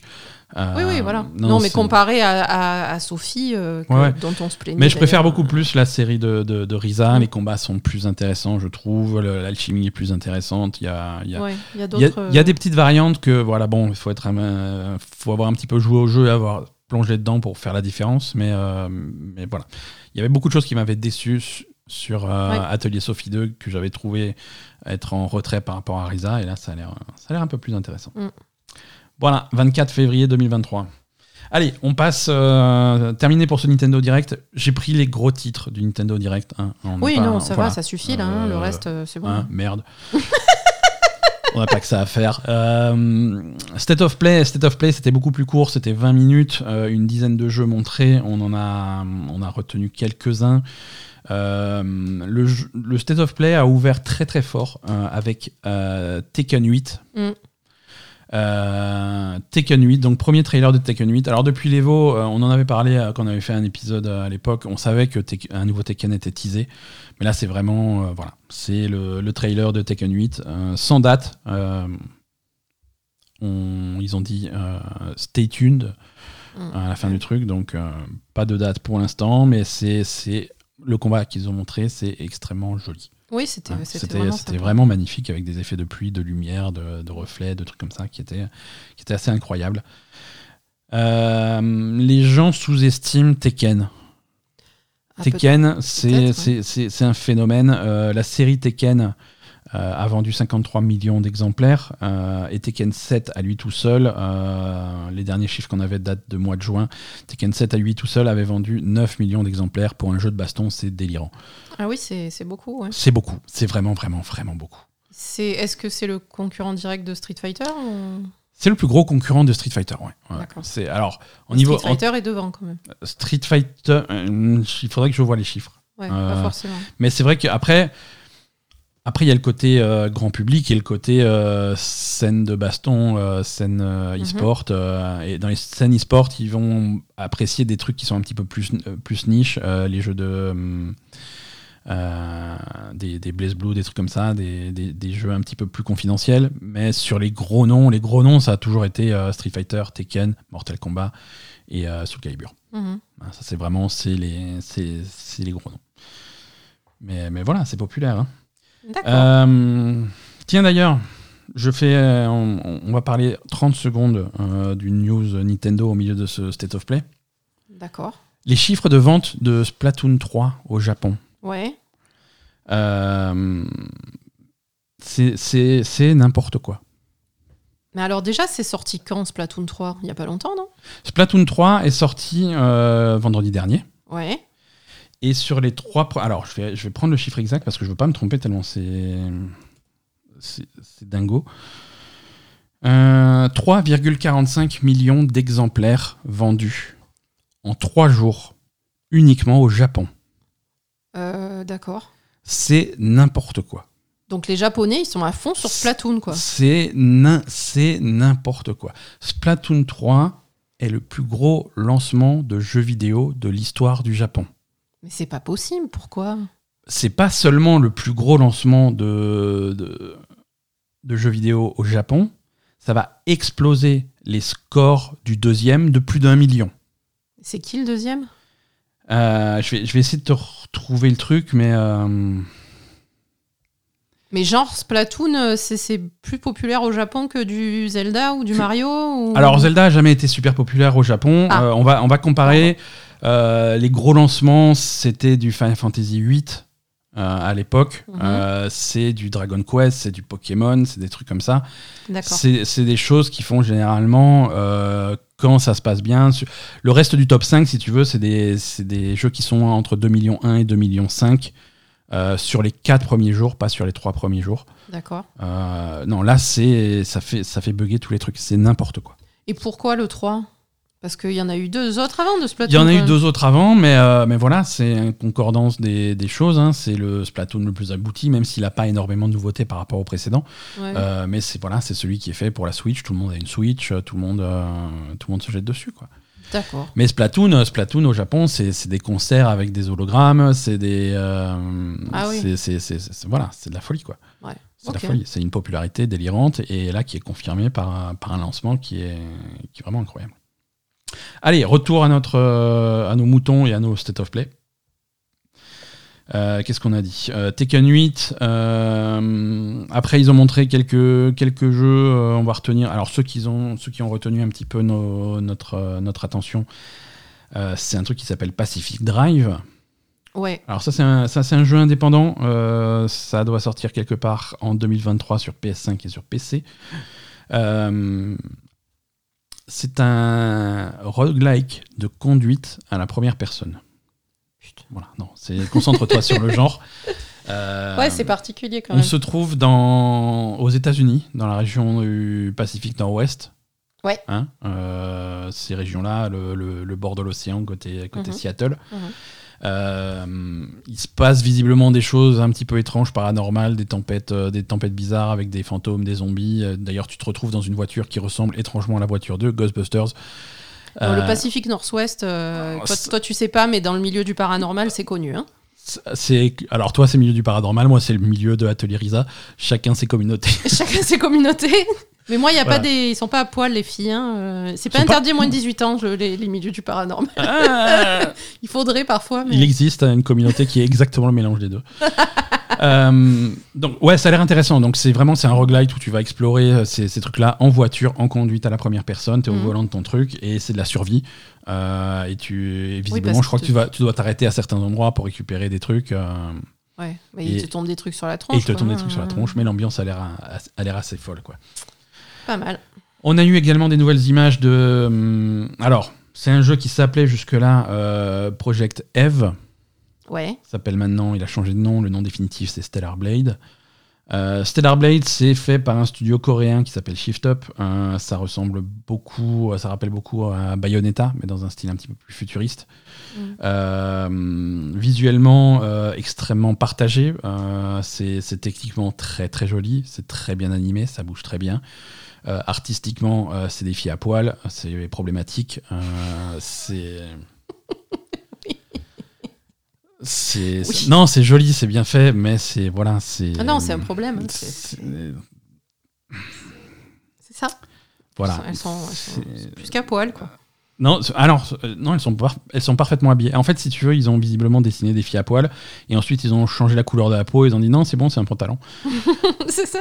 Euh, donc voilà, ça va pas beaucoup plus loin. C'est. Euh, c'est avec non, c'est faut aller voir le trailer, mais c'est assez, assez scandaleux. Mais sinon, le jeu a l'air de bien bouger, a l'air, a l'air péchu, a l'air intéressant. Euh, c'est, dommage qu'il y ait des choix artistiques euh, un petit peu. euh, Ouais, moi, du coup, ça m'a pas branché. hein, Non, mais- ça, m'a- ça, mais à passer 14 ans, ça branche plus grand monde. hein, c'est dommage, mais. C'est euh, dommage. Alors, en parlant de Bayonetta, ils ont annoncé la date de sortie de Bayonetta 3 quand même pour, pendant le Nintendo Direct aussi. oh, elle était connue. hein. Ah bon? Ouais, ouais. Alors oui, il y a eu un Elle nouveau. était connue? Bah pardon, j'avais pas compris. Alors je vais me la péter, mais j'allais dire, elle était connue de moi. Oui, voilà. Mais, euh, voilà, non, c'est pense 20 au non, mais des- je au commun des mortels. Non, non, mais je crois qu'elle avait déjà été annoncée. Bref, c'est toujours le 28 octobre 2022, c'est très bientôt, c'est le mois prochain. Euh, Voilà. Bayonetta 3. Et elle est habillée, la Bayonetta. Ouais, elle, est- non, elle elle est cool, quoi. Elle est cool, Bayonetta, elle est cool. Voilà. Bayonetta, elle a, elle a, elle a un côté sexy beaucoup plus assumé, beaucoup plus mature. euh, c'est. Non, mais je veux dire, même le personnage, dans, quand même, dans, là, dans le 3, elle est, elle est, elle est, Mhm. Elle est habillée correctement, quoi. Elle est sexy, mais elle est habillée correctement. Oui, mais pour lancer ses sorts, elle est obligée de faire disparaître ses vêtements. Ça, c'est malheureusement. toujours C'est comme ça la magie. hein, tu- Qu'est-ce qu'on peut faire? Ouais, mais dans Non, les autres, les- elle, dans les les règles, autres hein. elle avait moins de vêtements déjà, non? Ça a été très compliqué pour Harry Potter, mais. Parce qu'ils avaient 11 ans. Euh, Donc Stellar Blade, ça sort en 2023. Euh, on en a parlé tout à l'heure aussi. Donc le nouveau Team Ninja, euh, Rise of the Ronin. euh, ça, c'est on est on est au Japon. euh, Ah, ben c'est Sekiro, hein c'est un peu ça. C'est un peu ça. Alors visiblement, c'est beaucoup plus open world qu'un Sekiro ou un truc comme ça. Donc c'est Elden Ring. Mais voilà, c'est un action Japon RPG qui se passe en 1863 au Japon avec. Euh, euh, Avec un Ronin.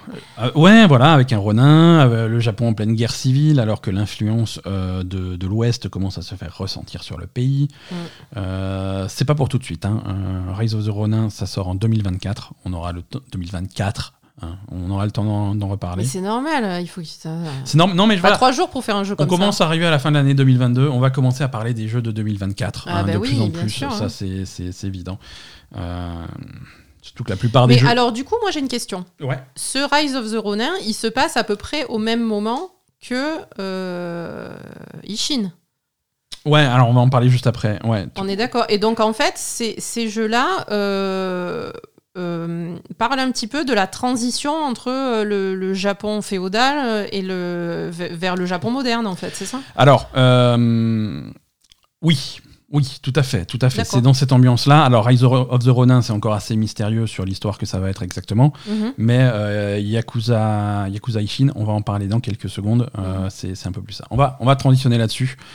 Euh, à mi-chemin entre le State of Play et le Ryuga Gotoku Oui. Summit. Ça a été annoncé des deux Euh, côtés. hein. Puisque le jeu a été montré euh, aux deux événements.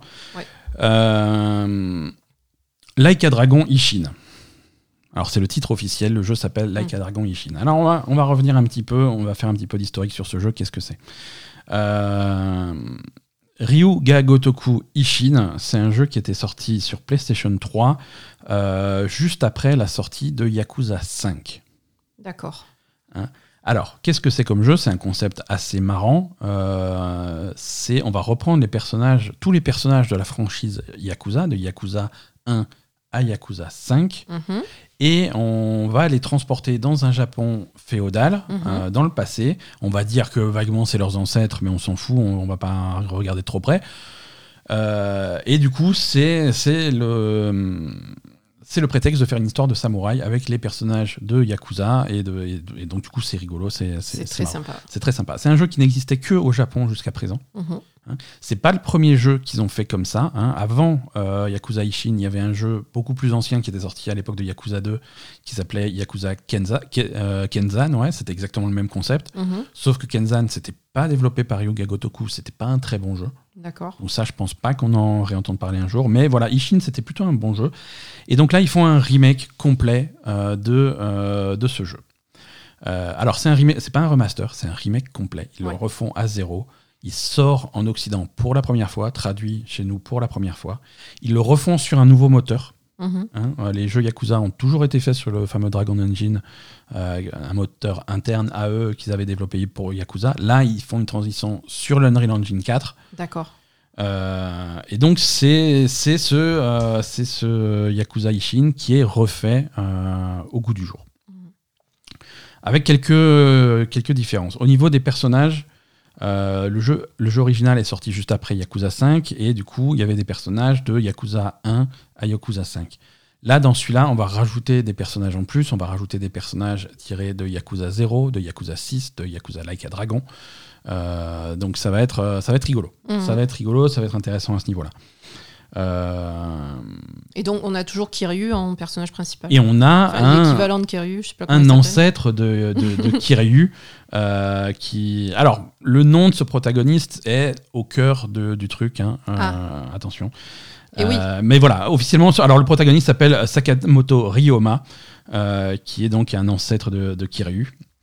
Et euh, alors bizarrement, c'est c'est un jeu qui a l'air vraiment rigolo, vraiment second degré, euh, qui se prend pas la tête, mais quelque, mais comme toujours dans les Yakuza, quelque part il se prend quand même un petit peu la tête parce qu'il va essayer de raconter, en tout cas de s'inspirer d'une histoire vraie, euh, de l'histoire de la fin des samouraïs, de la fin du shogunat et de la transition de l'ancien euh, système gouvernemental japonais euh, vers, le, vers le nouveau système. À, à une époque où le Japon commençait à vraiment s'ouvrir vers l'Occident. Et donc vraiment, c'est l'homme qui a fait tomber les derniers shoguns. euh, et et c'est cette histoire-là qui est c'est racontée. super intéressant, C'est hein. super intéressant. Mhm. C'est vraiment super intéressant. Et c'est vraiment, euh, c'est le dernier samouraï, mais sans euh, Tom Cruise. Sans un connard d'occidental au milieu, quoi. Sans Tom Cruise. C'est ce, ce type d'histoire qui va être qui va être raconté quoi. Euh, donc ça, ça a l'air, ça a l'air vraiment, vraiment intéressant. Ah, ça a l'air, Euh, euh, c'est le jeu. Particulièrement cool. Alors, le jeu euh, au Japon s'appelle euh, Ryuga Gotoku Ishin Kiwami, hein, dans le même Oui. style où ils avaient fait Yakuza Kiwami Mm. et Yakuza Kiwami 2. En Occident, le jeu s'appelle Like a Dragon Ishin. Mhm. On n'a plus le terme Yakuza. Ouais, effectivement. Le prochain jeu, le prochain jeu dont on va parler, c'est ça, ça, ça sera la vraie suite de, ce- de cette saga. S'appelle ce jeu-là s'appelle Like a Dragon 8. Voilà, donc Le jeu ne s'appelle pas Yakuza 8. plus Yakuza 8. Et donc ça, ils ont communiqué là-dessus, Sega a communiqué là-dessus. On abandonne complètement à 100% la marque Yakuza. Les jeux ne s'appellent plus Yakuza. D'accord. On, on va pas renommer les anciens jeux, évidemment. Mais à partir de maintenant, on a, on a eu cette transition. On a eu Yakuza Like a Dragon, et maintenant on a Like a Dragon Ishin, Like a Dragon 8, euh, qui, seront, euh, qui seront la suite. Et à partir de maintenant, tous les jeux de cette série vont s'appeler Like a Dragon. Donc pourquoi Alors moi, ce que je vois, c'est que déjà ils sont, c'est plus des yakuza en fait?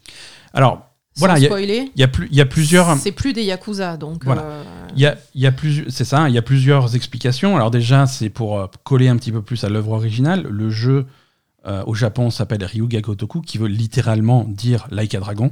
Ah, au Jap... ah c'est que en Occident que ça s'appelle yakuza. Le jeu ne s'est jamais appelé Yakuza au Japon. Ah, d'accord. Oui, c'est pour, c'est pour qu'on comprenne mieux ici, quoi. Ryuga Gotoku se traduit Oui. euh, littéralement par Like a Dragon. Oui, oui, c'est ça. Euh, le jeu, depuis, depuis, quelques, de- de- depuis quelques temps maintenant, le jeu s'éloigne des histoires de Yakuza, c'est des Mhm. histoires de crimes, de criminels de manière générale au Mhm. Japon, mais c'est plus centré sur des familles Yakuza pour plein de raisons de scénario qu'on va pas qu'on va pas spoiler, mais il se passe des Tout choses euh, qui font qu'on s'éloigne de ce milieu strictement Yakuza. Mhm.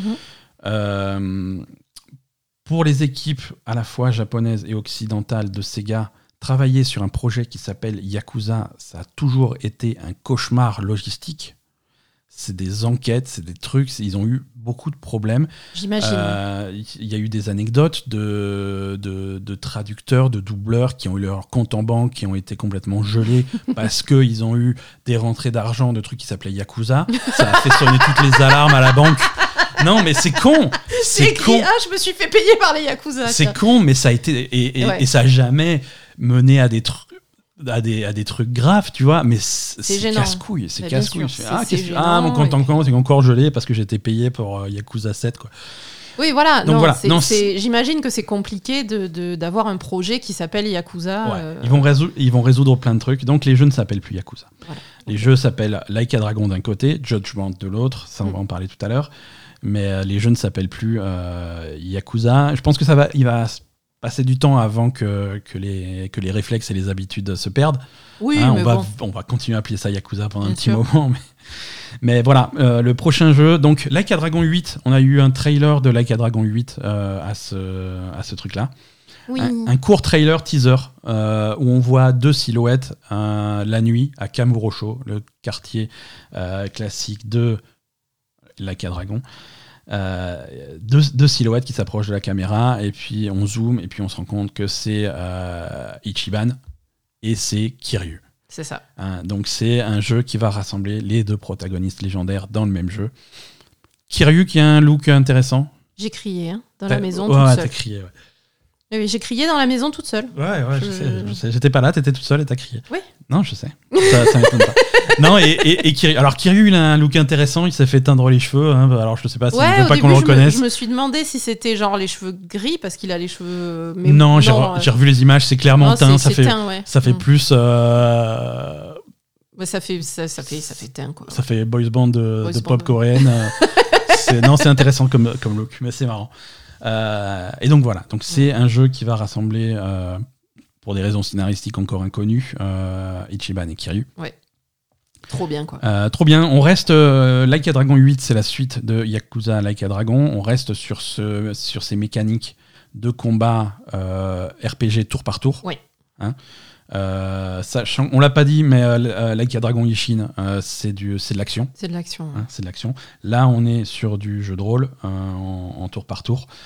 Et, et la façon dont ils ont dit ça, voilà, c'est une histoire qui va rassembler euh, Ichiban et Kiryu. Kiryu qui représente le passé et, Et Ichiban, Ichiban qui représente le futur. Euh, on est en RPG. Ichiban va avoir son groupe, Kiryu va avoir son groupe.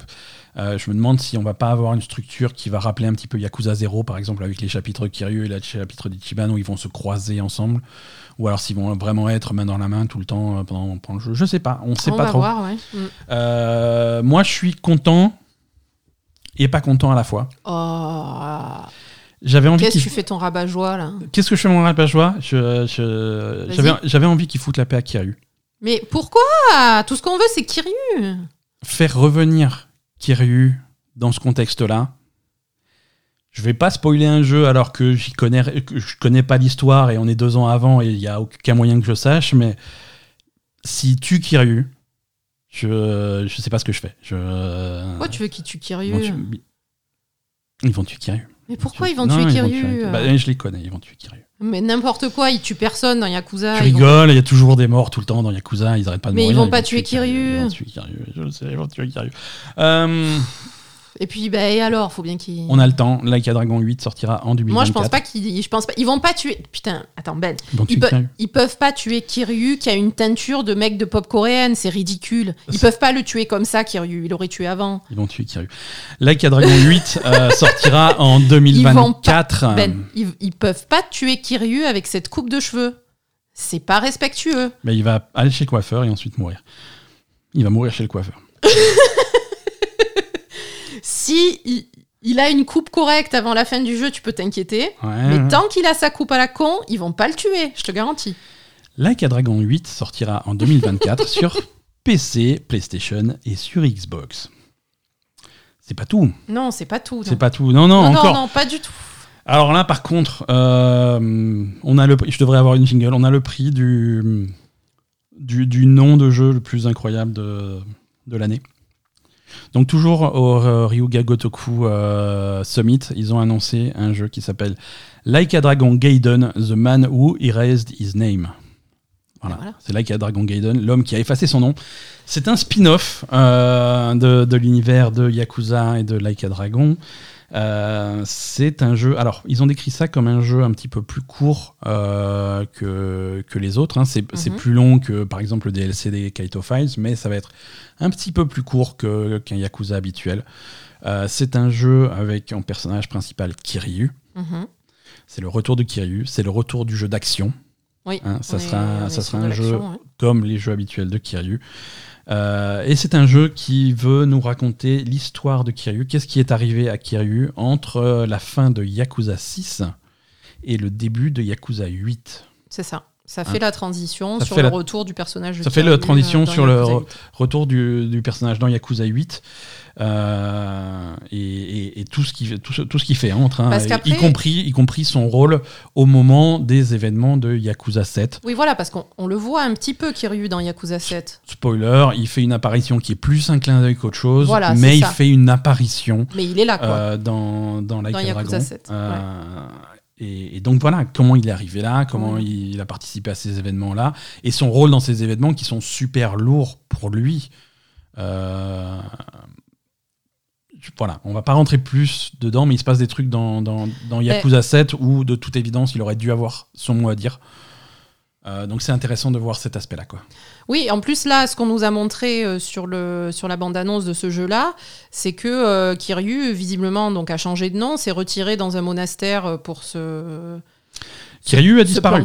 Voilà, il a disparu et apparemment, euh, il y a un mec qui vient lui demander de faire un boulot, donc Mm. il est à la fois planqué et à la fois c'est une espèce d'agent secret qui fait des trucs. euh, voilà. Ouais. Donc, non, non, Kiryu, aussi, est, censé avoir disparu. Donc euh, voilà. Non, mais voilà, c'est super intéressant, quoi. Qu'est-ce qu'il fait il, est, il est un peu en euh, agent, agent secret, quoi. C'est ah, un peu ça. Kiryu, agent secret. Kiryu Agent Secret. Donc, et ça, ça sort à la fin euh, de l'année 2023. Donc ça sortira après Like a Dragon Ishin, mais avant Like a Dragon 8. Ah oui, oui, non, ça, ça- c'est cool. C'est entre les deux. Allez, dernière news dans, dans cet univers-là. Après, on vous fout la paix, promis. Euh, c'est une petite news, mais c'est intéressant quand même. Judgment et Lost Judgment, les deux jeux sont sortis, sont disponibles dès maintenant sur Steam. Ah, ils sont sortis Ils sont sortis sur Steam. Euh, les, les deux jeux sont disponibles. hein, euh, tu peux les acheter séparément, Judgment ou Lost Judgment, ou alors un pack avec les deux euh, ensemble. Et si tu achètes le pack avec les deux ensemble, le DLC des Kaito Files seront offerts. Voilà, donc le jeu est disponible sur PC. Euh, alors bon, déjà, un, c'est intéressant pour tous ceux qui n'avaient pas accès à, à Judgment jusque-là, qui n'avaient pas de PlayStation et qui avaient envie de faire ces, ces jeux-là. Mhm. C'est des super jeux, ne passez pas à côté, c'est sur Steam, ça tourne Oui. de façon rêvée sur Steam Deck en plus, si jamais vous en avez un. Donc, euh, donc voilà, c'est des super jeux. Mais alors, ce qui est intéressant aussi, c'est euh, jusque-là, cette- ce, ces sorties sur PC étaient complètement bloquées euh, par, euh, par l'agence euh, qui, qui, gère, euh, qui gère les droits de l'acteur Takuya Kimura, qui joue le rôle principal de, de Yagami. Mhm. Euh, et et c'est une agence qui gère, qui gère vraiment de très près ce que font leurs acteurs et l'image de leurs acteurs et qui refusait absolument que, que cet acteur apparaisse dans un produit sur PC. Mhm. hein. Euh, leur, euh, leur justification, c'est qu'à partir du moment où tu as un modèle 3D d'un personnage sur un PC, euh, tu peux l'extraire et lui faire faire des choses par un comptable. Bon, voilà. C'est facile de détourner l'image d'un d'un acteur à partir du moment où tu as accès à un modèle en 3D. euh, voilà. Et ils voulaient éviter ça.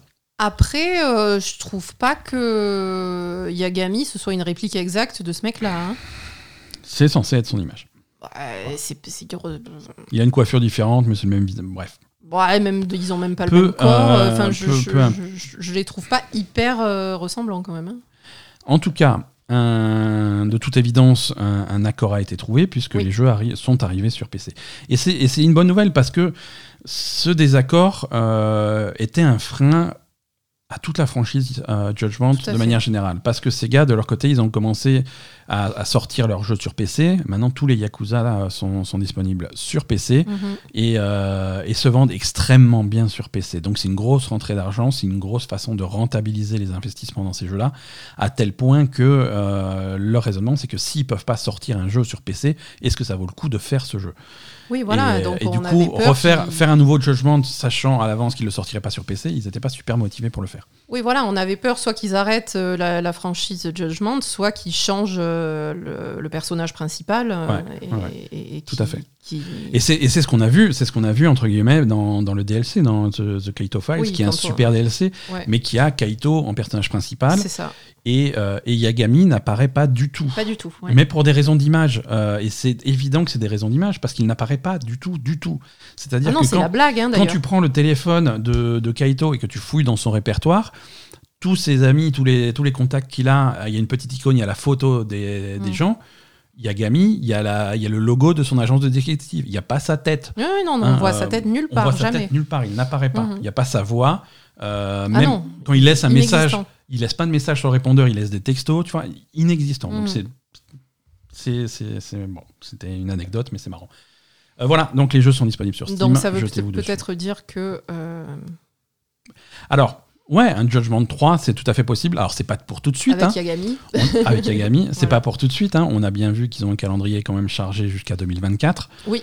Mais, euh, mais voilà. euh, Mais bon, si la pour, euh, situation s'est débloquée avec l'acteur, ça peut, être, ça peut être sympa pour, pour le futur. quoi. Complètement. Allez, on passe un petit peu sur les autres news du, du Tokyo Game Show. Euh, Street Fighter 6, les, le roster complet de 18 personnages de Street Fighter 6 est désormais connu et officiel. D'accord. Hein, on arrête d'annoncer les personnages les uns après les autres. On a le roster officiel. Alors, on avait, euh, a des des classiques hein, qui étaient plus ou moins connus déjà. On savait qu'on avait Chun-Li, on, savait qu'on avait Ryu et Ken, on savait qu'on avait Blanca, Dalsim, Honda, tout cela reviennent. Guile, évidemment, reviennent dans Street Fighter 6. Euh, on a aussi des retours de personnages euh, moins classiques, mais quand même de précédents Street Fighter, comme euh, Luke et comme euh, Yuri.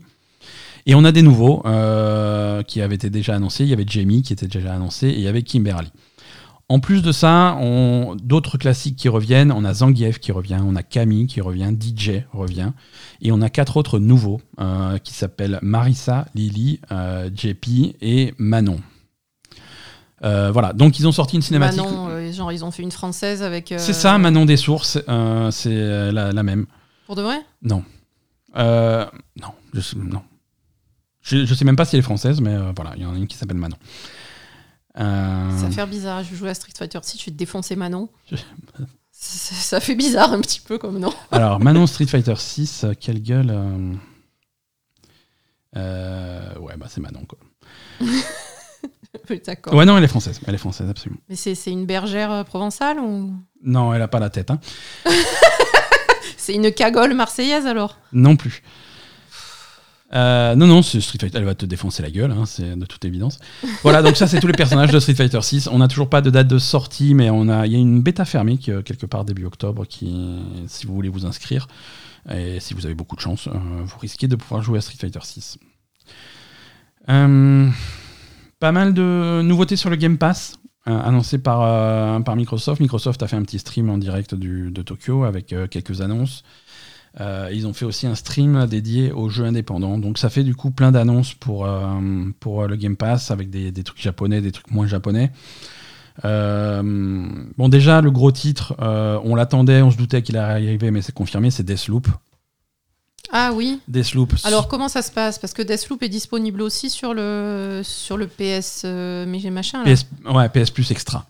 Alors, Donc il va être disponible sur les deux? Le 20 septembre, le 20 septembre, donc ça c'est de- c'est demain, mardi, hein, Mardi, ouais. mardi 20 septembre, Deathloop aura une très grosse mise à jour sur toutes ses plateformes, avec une fin étendue, avec de nouveaux, des nouvelles armes, de nouveaux ennemis, de nouveaux trucs. D'accord. Version euh, The Golden Loop, qu'ils l'appellent, Ouais. grosse version du jeu.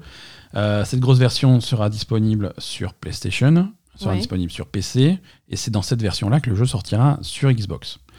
Le jeu sera également disponible le 20 septembre, le jour de sa sortie sur Xbox, sur le Game Pass directement, et sur le PlayStation Plus Extra. Hein, le jeu sera disponible sur les deux services d'abonnement. Mais en golden machin? La, la grosse édition, ouais. D'accord. Euh, Golden Machin, c'est un, gros patch gratuit, donc hein, de toute façon, toutes les versions, c'est ça. Donc voilà, donc Deathloop sera littéralement partout à partir de demain mardi, et c'est cool.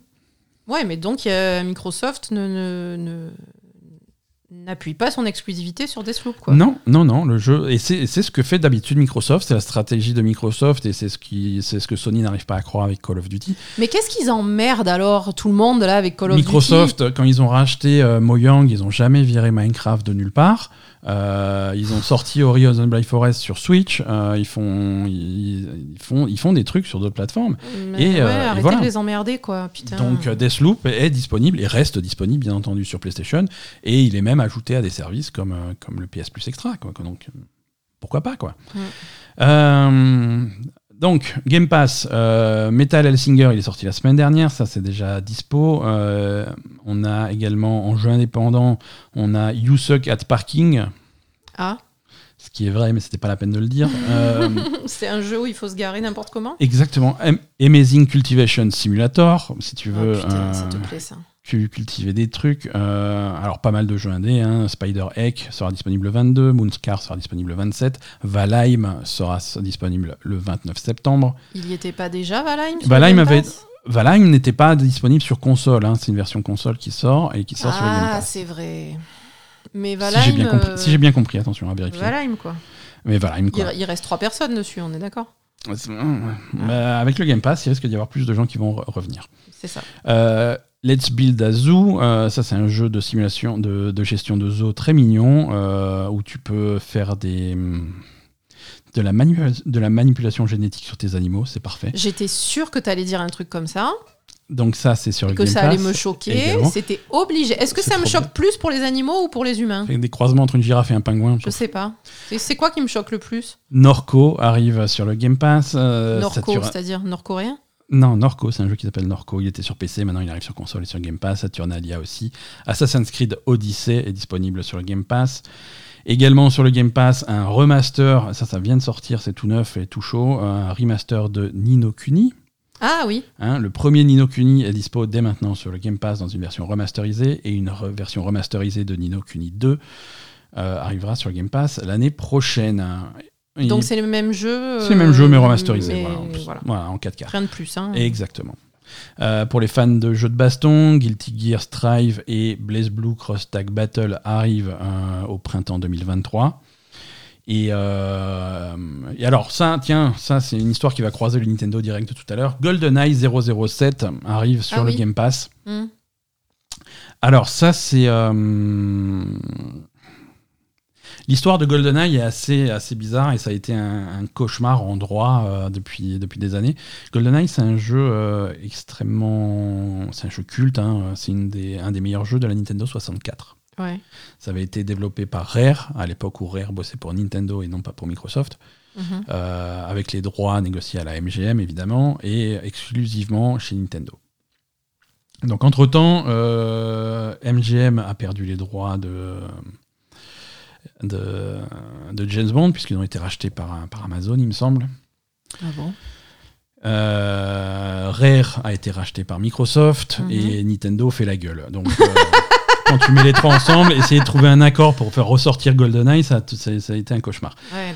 Là, euh, bientôt, on ne sait pas quand, mais bientôt, GoldenEye 007 sortira à la fois le même jour, en même temps, sur le Game Pass Ouais, et sur le service de console virtuelle Nintendo Switch Online. d'accord. Donc c'est bientôt, ça arrive, mais c'est... euh, Mais ça, c'est l'ancien jeu. Alors, la version euh, Xbox va être... C'est c'est deux jeux différents qui sortent, entre guillemets. La version Xbox va être remasterisée, écran large, euh, avec un des meilleures textures, une meilleure résolution. Mhm. pour Xbox. La version euh, Nintendo Switch Online, c'est la version GameCube euh, telle qu'elle était à l'époque. C'est vraiment c'est un truc d'émulateur pour la GameCube, c'est l'original.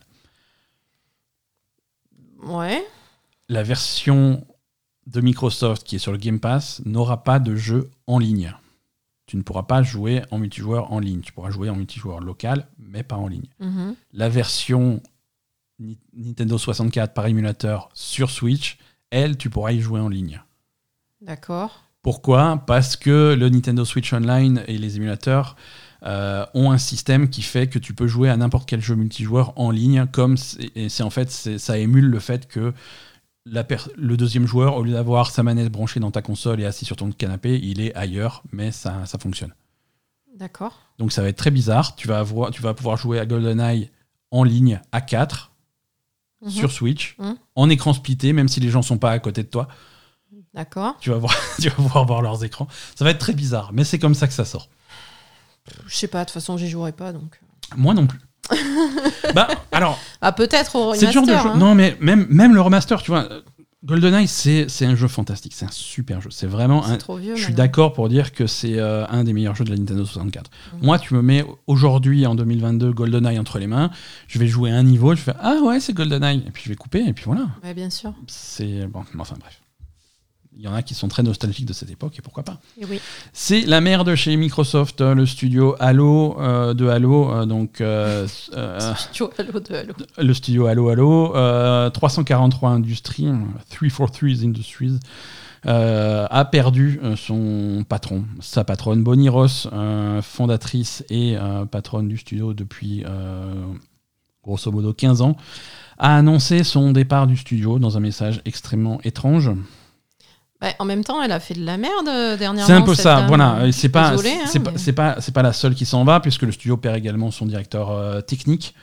Euh, donc Qui a voilà. fait de la merde aussi, hein, quand même. hein. Ça donne un petit peu l'impression que, que Microsoft fait, fait, fait un petit peu le ménage, euh, puisque, puisque Halo Infinite, un an après sa sortie, est toujours dans un état absolument inacceptable.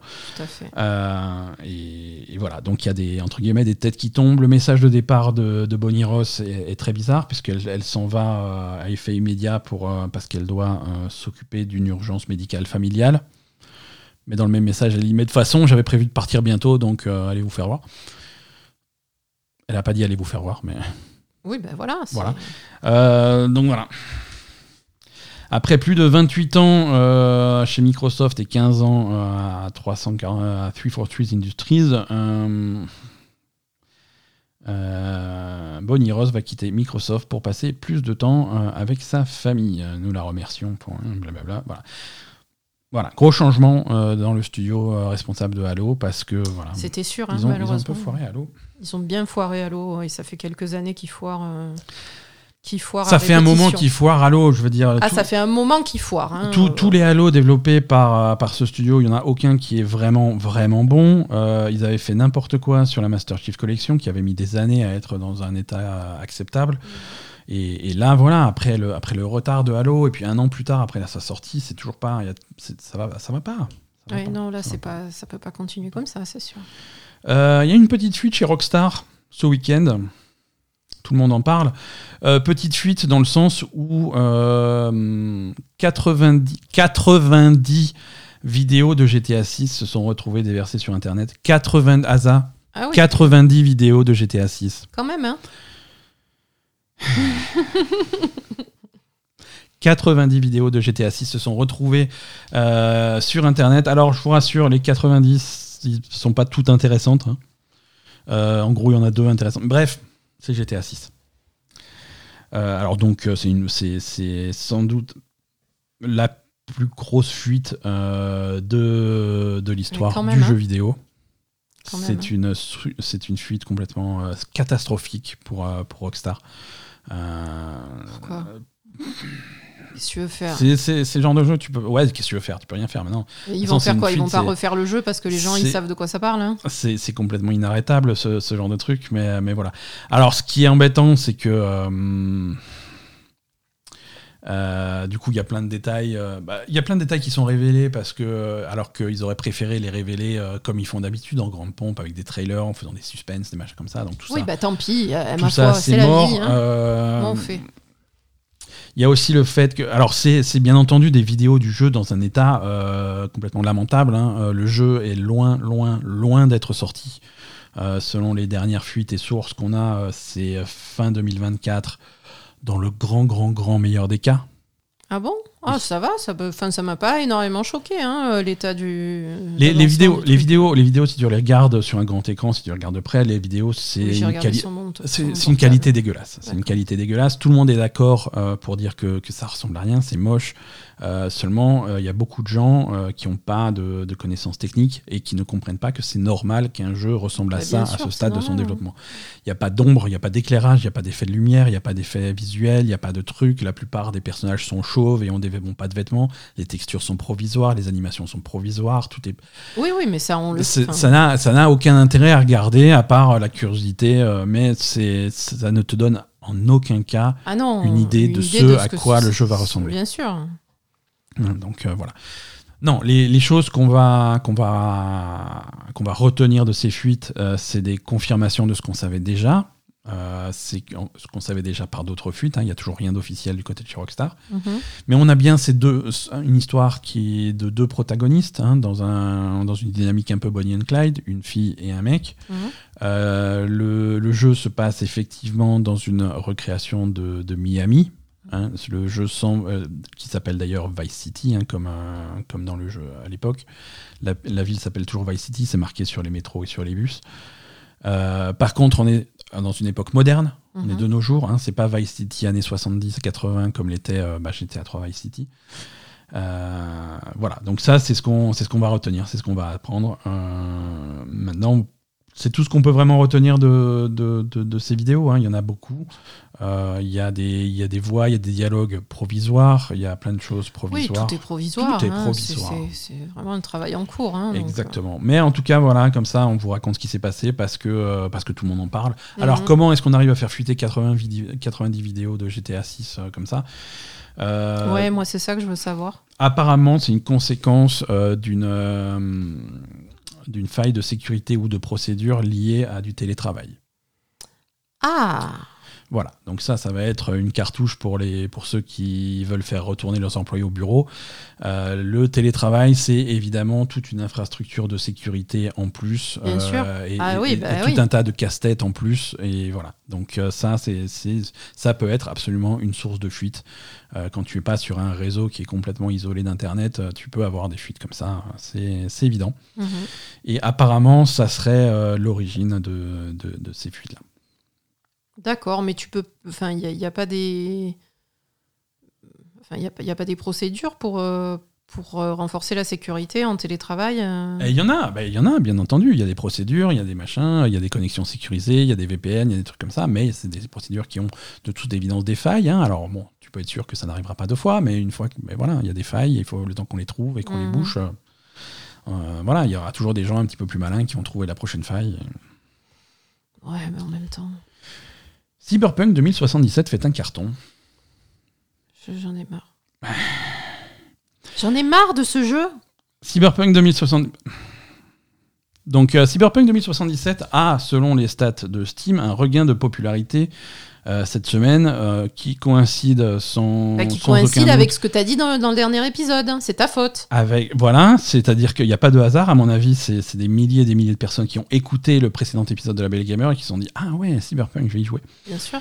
Euh, de alors, autre influence mineure, c'est sans doute la série sur Netflix, euh, Cyberpunk Edge Runner, qui est actuellement dans le top 10 En même temps, ça ressemble pas trop. Euh, ouais, mais ça, hein. ouais, mais ça donne envie de se plonger dans cet univers-là.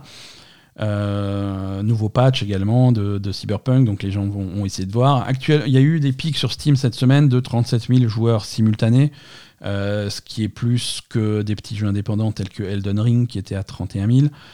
Euh, et voilà. Non, c'est, écoute, c'est. C'est alors c'est logique c'est logique c'est logique. hein. quand il y a des séries voilà c'est les synergies dont on parle toujours quand il y a des séries qui sont un petit peu populaires. Witcher ça a été la même chose et c'était beaucoup, plus même quand la série Witcher était sortie. C'est le genre de choses que euh, que des gens comme Sony et Naughty Dog cherchent à avoir quand, quand la série Last of Us va sortir. Donc c'est des choses qui, qui, qui, fonctionnent bien tu vois. C'est des univers qu'on montre à, à, un grand public et eh le grand public se dit tiens, ça a l'air bien, Cyberpunk, j'en ai entendu parler, parce que tu en as entendu parler. Aujourd'hui, euh, en, septembre 2022, un mec qui joue pas aux jeux vidéo, tu lui dis Cyberpunk, c'est ah oui, j'en ai entendu parler. Je me rappelle pas que j'en ai entendu parler parce que c'était à chier et que ça marchait pas. C'est juste que j'en ai entendu parler. Et la série a l'air cool. Allons tester le jeu. Mhm. Et ils vont tester un jeu. Ils vont tester un jeu qui, aujourd'hui, est pas si mal. Mhm. Hein, qui fonctionne bien, euh, qui est pas buggé, qui tourne bien sur la PS5 que tu as aujourd'hui et que tu n'avais pas l'année dernière, tu vois, ce genre de choses. C'est. Je pense que Cyberpunk est un jeu qui aurait dû sortir maintenant et pas l'année dernière. Et... Il y a deux ans. Il y a deux ans même, oui. Ça fait longtemps qu'il est sorti. Ouais, ouais c'est ça. Non, écoute, c'est. Putain, ça fait deux ans. Euh, non, écoute, Cyberpunk va, je pense, va réussir une transformation. Euh, réussite que Babylon's Fall n'a pas réussi à faire. Ah ouais. Babylon's Fall, Square Enix, hein, euh, comme quoi, Square Enix, euh, ils peuvent pas toucher à tous les coups. Euh, rappelez-vous, Babylon Fall, euh, c'est sorti début mars. Hein, c'était une collab entre Square Enix, éditeur, et Platinum Games, développeur.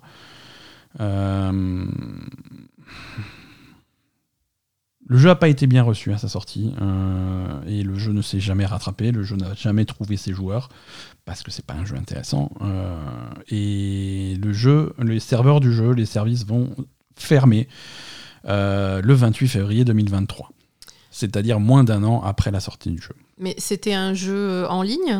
C'était en ligne. C'était en ligne, hein, la plupart des composants sont en ligne. Tu sais, c'est des jeux à loot, des trucs comme ça, donc il vaut mieux sécuriser ça par un serveur.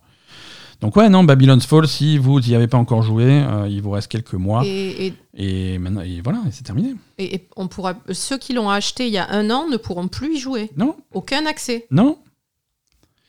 Mais, Mais quelle vie de merde. Bon, pour, après, pour- ils doivent pour être le deux, jeu hein. ou voilà, c'est ça.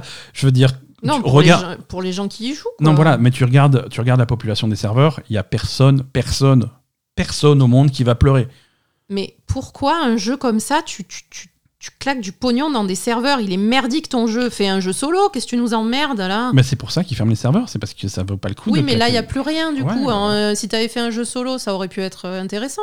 Alors l'autre Voilà. option, c'est de faire un bon jeu aussi, hein, si tu peux choisir à l'avance. euh, Ouais, mais bon, un bon jeu. Il y a, il y a- je sais pas, il vaut mieux parier sur un bon jeu solo que plutôt sur, que sur un bon jeu avec des serveurs qui peuvent se casser la gueule à n'importe quel moment, quoi. on, est, on est assez d'accord. Ah, putain. Euh, Bon. J'arrive pas à être triste pour ce jeu, ça avait l'air nul depuis le début. Ouais, ça avait l'air nul. L'application Xbox sur PC, euh, celle que- dont vous servez pour, euh, pour le Game Pass euh, notamment, a reçu des, des mises à jour. En particulier, et depuis, depuis cette semaine, l'application intègre le service euh, How Long to Beat. Euh, How Long to Ah Beat, oui. c'est un site web qui est une référence euh, parmi les gens euh, qui n'ont pas de temps pour jouer. Euh, All, to, to Beat, c'est un, un, site en fait sur lequel tu vas rechercher le jeu auquel tu as envie de jouer et il va te dire combien de temps, en combien de temps tu le termines. C'est ça. Comme ça, tu peux savoir très rapidement et avec une précision diabolique euh, si le jeu que tu t'apprêtes à lancer, c'est un jeu qui se termine en 4 heures ou en 30 heures ou en 150 heures.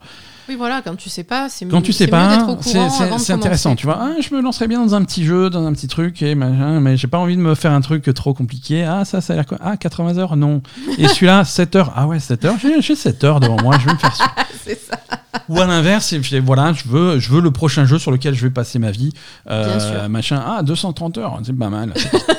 230 heures. Donc tu vois, tu as, ces chronos-là qui sont intégrés. Ils, mettent quoi pour euh, Elden Ring? Alors, test. Alors.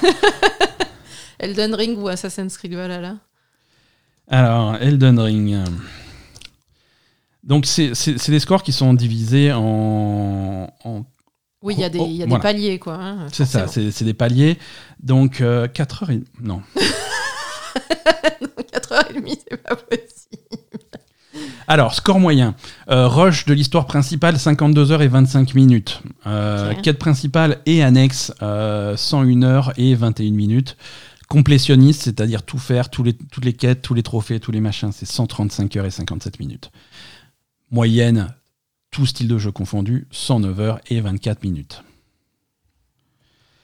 Allons voir Valhalla. Assassin's Creed Valhalla. Euh, histoire principale, euh, histoire principale en rush 60 heures 40 minutes, euh, principale et secondaire 96 heures et 11 minutes, complétionniste 140 heures. C'est assez similaire finalement. Ouais. Voilà, bon. Et là, c'est intégré directement dans les pages des jeux. Et, et du coup, quand tu cherches un nouveau jeu à jouer sur le Game Pass, par exemple, Oui, tu comprends directement à Voilà. quoi tu vas t'attaquer. Tu cliques sur ce jeu. Ah, il a l'air bien ce jeu, tac, et tout de suite, il va te dire, ouais, c'est un jeu qui fait, qui fait tant, machin. Donc, c'est super, euh, super intéressant. Très bien. Voilà, euh, j'ai perdu, voilà, j'ai fermé la fenêtre. Euh, T'as perdu tes notes? Monsieur Hideo Kojima, Oui. qui ne dort jamais, il, ça y est, il, est, il commence à teaser son prochain jeu. Ah, Voilà, le teasing officiel du prochain jeu est lancé. Euh, il a récemment lancé un nouveau site web, nouvelle page en fait sur, euh, sur euh, le truc de Kojima Productions, avec simplement une, euh, une photo. c'est la tête d'une jeune fille, mais on ne sait pas qui c'est puisque c'est à, à contre-jour, donc on ne voit que de l'ombre à la place de son village, de son visage, pardon, mhm. et avec le texte marqué devant sa tête Où am I? Qui suis-je? Et le logo Kojima Productions. Donc c'est un mystère, hein, c'est officiellement le teasing de son prochain jeu, on ne sait pas ce que c'est. Euh, et voilà. mais il devait pas faire un jeu avec euh, Margaret Quarry Euh, il devait, voilà, les rumeurs, euh, c'est c'est un jeu d'horreur avec, entre autres, euh, Margaret Qualley. Quali Qualley, un truc Ouais, comme je ça. sais pas, un truc comme ça. C'est peut-être elle. C'est peut-être elle sur ce Mhm. visage qu'on voit pas. On voit vraiment pas le visage, impossible à identifier. C'est peut-être elle, c'est peut-être autre chose, mais, euh, mais voilà. C'est la, la machine est lancée. Je pense que c'est une machine qui va nous porter jusqu'à la fin de l'année. Euh, au hasard, au Game Awards, euh, on risque d'avoir un nouveau reveal. On verra. On verra. De toute façon, au Game Awards, Kojima est obligé d'apparaître. Il apparaît tous les ans. hein. À chaque fois que Jeff Kelly fait un truc, Kojima apparaît, même si c'est juste pour venir et faire Euh, pipi. Ouais, voilà, parce que euh, les dernières fois qu'il est apparu, euh, c'était c'était un peu faiblard quand même, hein, entre le podcast et. Suite de notre saga de l'automne, Laquelle? Les Battle Pass d'Overwatch 2. Fatigue. Oui, non, ça, bah, ça c'est, c'est, c'est- c'est la news que tout le monde voulait. C'est la news que tout le monde voulait. Donc, Battle Pass d'Overwatch 2, euh, suite aux multiples fuites, euh, Blizzard a décidé de, d'expliquer clairement comment ça allait se présenter. Alors, comment est-ce que ça va se présenter? Il y aura donc un Battle Pass euh, avec deux paliers, un palier gratuit, un palier premium. Jusque-là, tout va bien. C'est un, un Battle Pass qui aura 80 niveaux. Putain, 80 niveaux, t'as intérêt à jouer. Hein. Ouais, alors 80 niveaux, euh, ça veut à la fois tout dire et rien dire. hein. Je dirais, est-ce que tu gagnes, com- voilà, combien tu Comment gagnes d'expérience, combien tu gagnes des niveaux. Est-ce qu'avec une victoire tu gagnes 5 niveaux Je sais pas. Tu vois, ça peut aller vite comme ça peut être euh, excessivement long. Euh, les nouveaux personnages, à chaque saison, il y aura un nouveau personnage. Ça, ils se sont engagés. Il y aura un nouveau personnage à chaque Battle Pass. Et ce nouveau, per- ce nouveau personnage sera systématiquement sur euh, le palier gratuit euh, du Battle Pass, D'accord. au niveau 55. Ouais, voilà, c'est un niveau assez élevé. Quand Donc c'est quand même un niveau, c'est gratuit, mais faut jouer. Il faut jouer pour C'est assez élevé. hein. Euh. Bah, donc, du coup, ça va quand même à l'encontre du principe d'Overwatch. donc voilà. Si c'est c'est pas idéal. c'est pas Après, idéal. après le jeu est gratuit, donc euh, à un moment donné, il faut, il faut des concessions. Ouais. Euh, si tu, si tu n'atteins pas le niveau 55 pendant la saison et que tu rates le personnage, ce Mhm. personnage se retrouve dans la boutique payante et tu pourras payer de l'argent réel pour débloquer le personnage. Combien, on ne sait pas encore. Évidemment. mais le personnage passera euh, disponible payant en boutique et redeviendra gratuit de temps en temps à l'occasion de certains events limités dans le temps. Donc il y aura d'autres opportunités de le choper gratuitement. Donc, en gros, au lieu de faire un jeu payant, ils ont fait un jeu gratuit où tu vas acheter tes personnages pour pouvoir jouer au jeu. J'ai En bien te, résumé en- en te laissant la possibilité de les choper gratuitement quand même si tu joues beaucoup. Bon. Euh, si tu payes euh, ton Battle Pass, et le Battle Pass va coûter environ euh, 10 euros, Mhm. 10 euros pour un Battle Pass qui dure à peu près 3 mois. Donc euh, c'est pas non plus dingo, hein, c'est du 3 euros par mois. Euh, si tu payes ton Battle Pass, tu as en bonus euh, accès à ce, à ce palier donc, de récompense, euh, ce palier payant. Euh, tu débloques instantanément le personnage Mhm. et tu as, tu as divers bonus. En gros, en gros si, tu fais, si tu fais le palier gratuit de ton Battle Pass, tu as le personnage au niveau 55, tu as un total de deux skins légendaires, de deux charmes d'armes, de deux souvenirs, je sais pas ce que c'est, de deux intros pour ton personnage et de 15 autres, euh, 15 autres objets additionnels. Sur le palier premium, tu as accès directement au personnage, déblocage immédiat, euh, 15% de bonus d'XP, une skin mythique, ça c'est les nouvelles skins qu'ils ont, débloqué- qu'ils ont créées pour Overwatch 2, 5 skins légendaires, 2 skins épiques, 3 intros play of the game, 4 charmes d'armes, 3 emotes, 3 souvenirs, 6 poses, 6 cartes de personnages, 6 icônes de joueurs, 11 voix et 12 sprays. Donc il y a beaucoup de récompenses sur, euh, Mhm. voilà, en gros, comment ça va se passer. Sachant que ce premier Battle Pass, euh, qui sort donc avec le jeu le 4 octobre, ce premier Battle Pass sera un petit peu particulier, puisque Kiriko, le nouveau personnage de ce premier Battle Pass, sera offert directement à tous les joueurs qui avaient Overwatch 1. D'accord. hein. donc si tu es un joueur d'Overwatch 1 qui migre, qui migre sur Overwatch 2, tu auras tous les personnages d'Overwatch 1, qui sont gratuits, Mhm. Tu auras euh, les trois nouveaux personnages de la bêta d'Overwatch 2 gratuitement également. Ça, c'est pour ils sont gratuits pour tout le monde. Sojourn est gratuit pour tout le monde. Junker Queen est gratuit pour tout le monde. Et hum, comment s'appelle euh, le troisième? Kiriko Euh, Et Kiriko, voilà. Oui, c'est ça. C'est So- Sojourn et Junker Queen sont gratuits, plus Kiriko si tu viens d'Overwatch 1. Voilà. Et donc au deuxième Battle Pass, ça va fonctionner comme ça. Le personnage du prochain, du deuxième Battle Pass sera un tank. C'est tout ce qu'on sait pour l'instant. D'accord. Voilà. Euh, les... Parce qu'en fait, moi, ce que j'appréhende, euh, ce que je comprends, enfin, ce que j'ai du mal à comprendre, avant, donc, quand tu avais tes lootbox, etc., c'était donc une roulette et tu, tu chopais quelque chose au hasard. Lootbox, voilà, c'est-à-dire tu, tu, tu, avais une roulette et tu chopais des choses au hasard, et si jamais tu avais des doublons, tu chopais de l'argent pour acheter des trucs spécifiquement. Ok, donc là, sur uniquement pour tes récompenses, tu vas avoir un Battle Pass, c'est ça? Ouais. Et, le Battle Pass, il te donne quoi? Un truc spécifique Ou par exemple, quand tu dis tu vas avoir une skin mythique, ça va être un, une roulette entre plusieurs skins? Non, non, non. Tu, tu, as des skins spécifiques qui sont sur le Battle Pass. Ouais. Sur le Battle Pass, tu as aussi de la monnaie. Euh, et cette monnaie te permet d'aller à la boutique pour acheter des choses spécifiques que tu voudrais. Ah d'accord. Donc tu n'as plus aucune notion de, d'aléatoire. D'aléatoire. Mais c'est alors c'est aussi quelque chose pour euh, contourner les, législations qui sont en train de se mettre en place. Hein. Euh, quand il s'agit de payer des trucs avec du Battle Pass où tu peux acheter euh, du Battle Pass avec de l'argent, des trucs comme ça, ils veulent, il faut pas qu'il y ait de facteurs aléatoires parce que ça commence à, se, ressembler à du jeu d'argent. Et donc après, quand tu vas dans la boutique, toutes les skins de tous les persos qui existaient déjà dans Overwatch 1 vont être disponibles? Vont être disponibles pour de la monnaie, je pense, ouais, si tu les as pas débloqués, et tu peux, peux les débloquer avec la monnaie que tu vas choper sur, même sur la... Sur la piste gratuite du, du Battle Pass. D'accord, ok. Asa, mhm. on verra bien, ça arrive bientôt. Euh, le Overwatch 2 sort le 4 octobre. Euh, le 3 octobre, toute la journée, le jeu sera en maintenance. Euh, donc le 2 octobre sera le dernier jour où vous allez pouvoir jouer à Overwatch 1. Le jeu disparaît après. Ok. Sachez-le. Voilà, écoute, on va passer à l'agenda des sorties, ma chère Asa, parce que mhm. la durée de cet épisode frôle dangereusement les deux heures. C'est ça. Et c'est beaucoup trop long.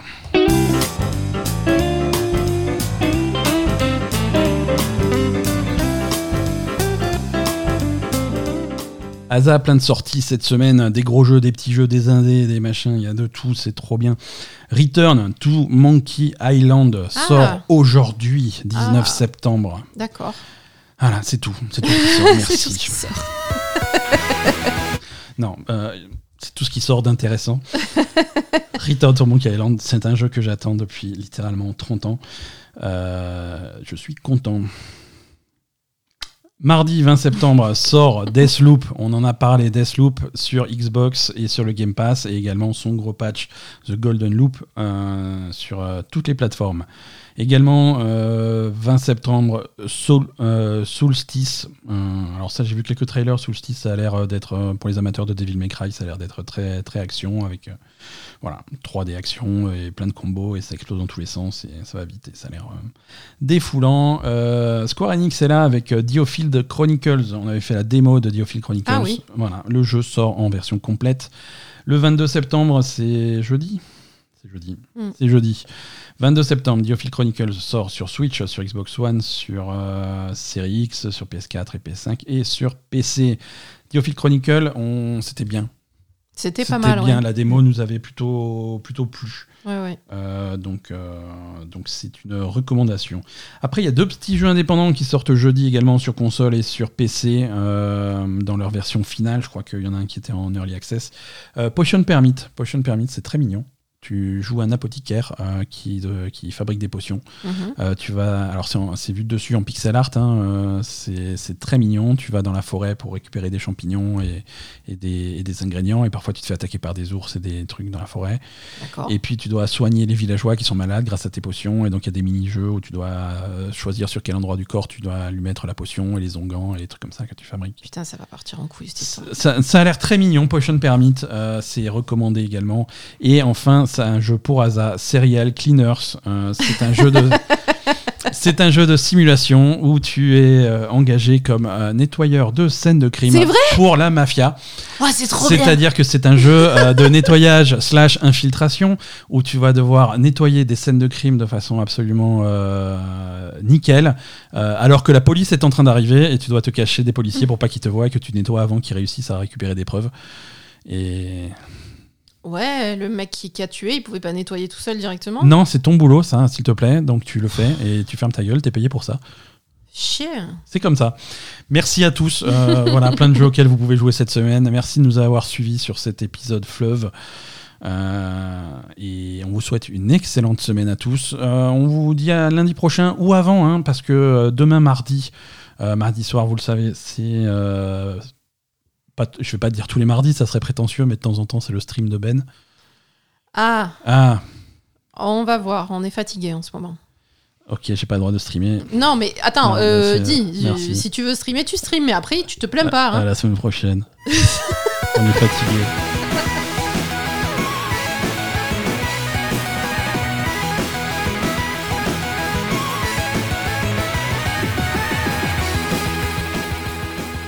Mardi, on stream. Tu veux vraiment streamer mardi Ouais, on va streamer. ma- Bon, on verra, écoute. hein. Après, me dis pas que t'es fatigué. Mais hein. je suis fatigué, mais Voilà. ça va. C'est. euh, On va jouer à Monkey Island, ça va être trop bien.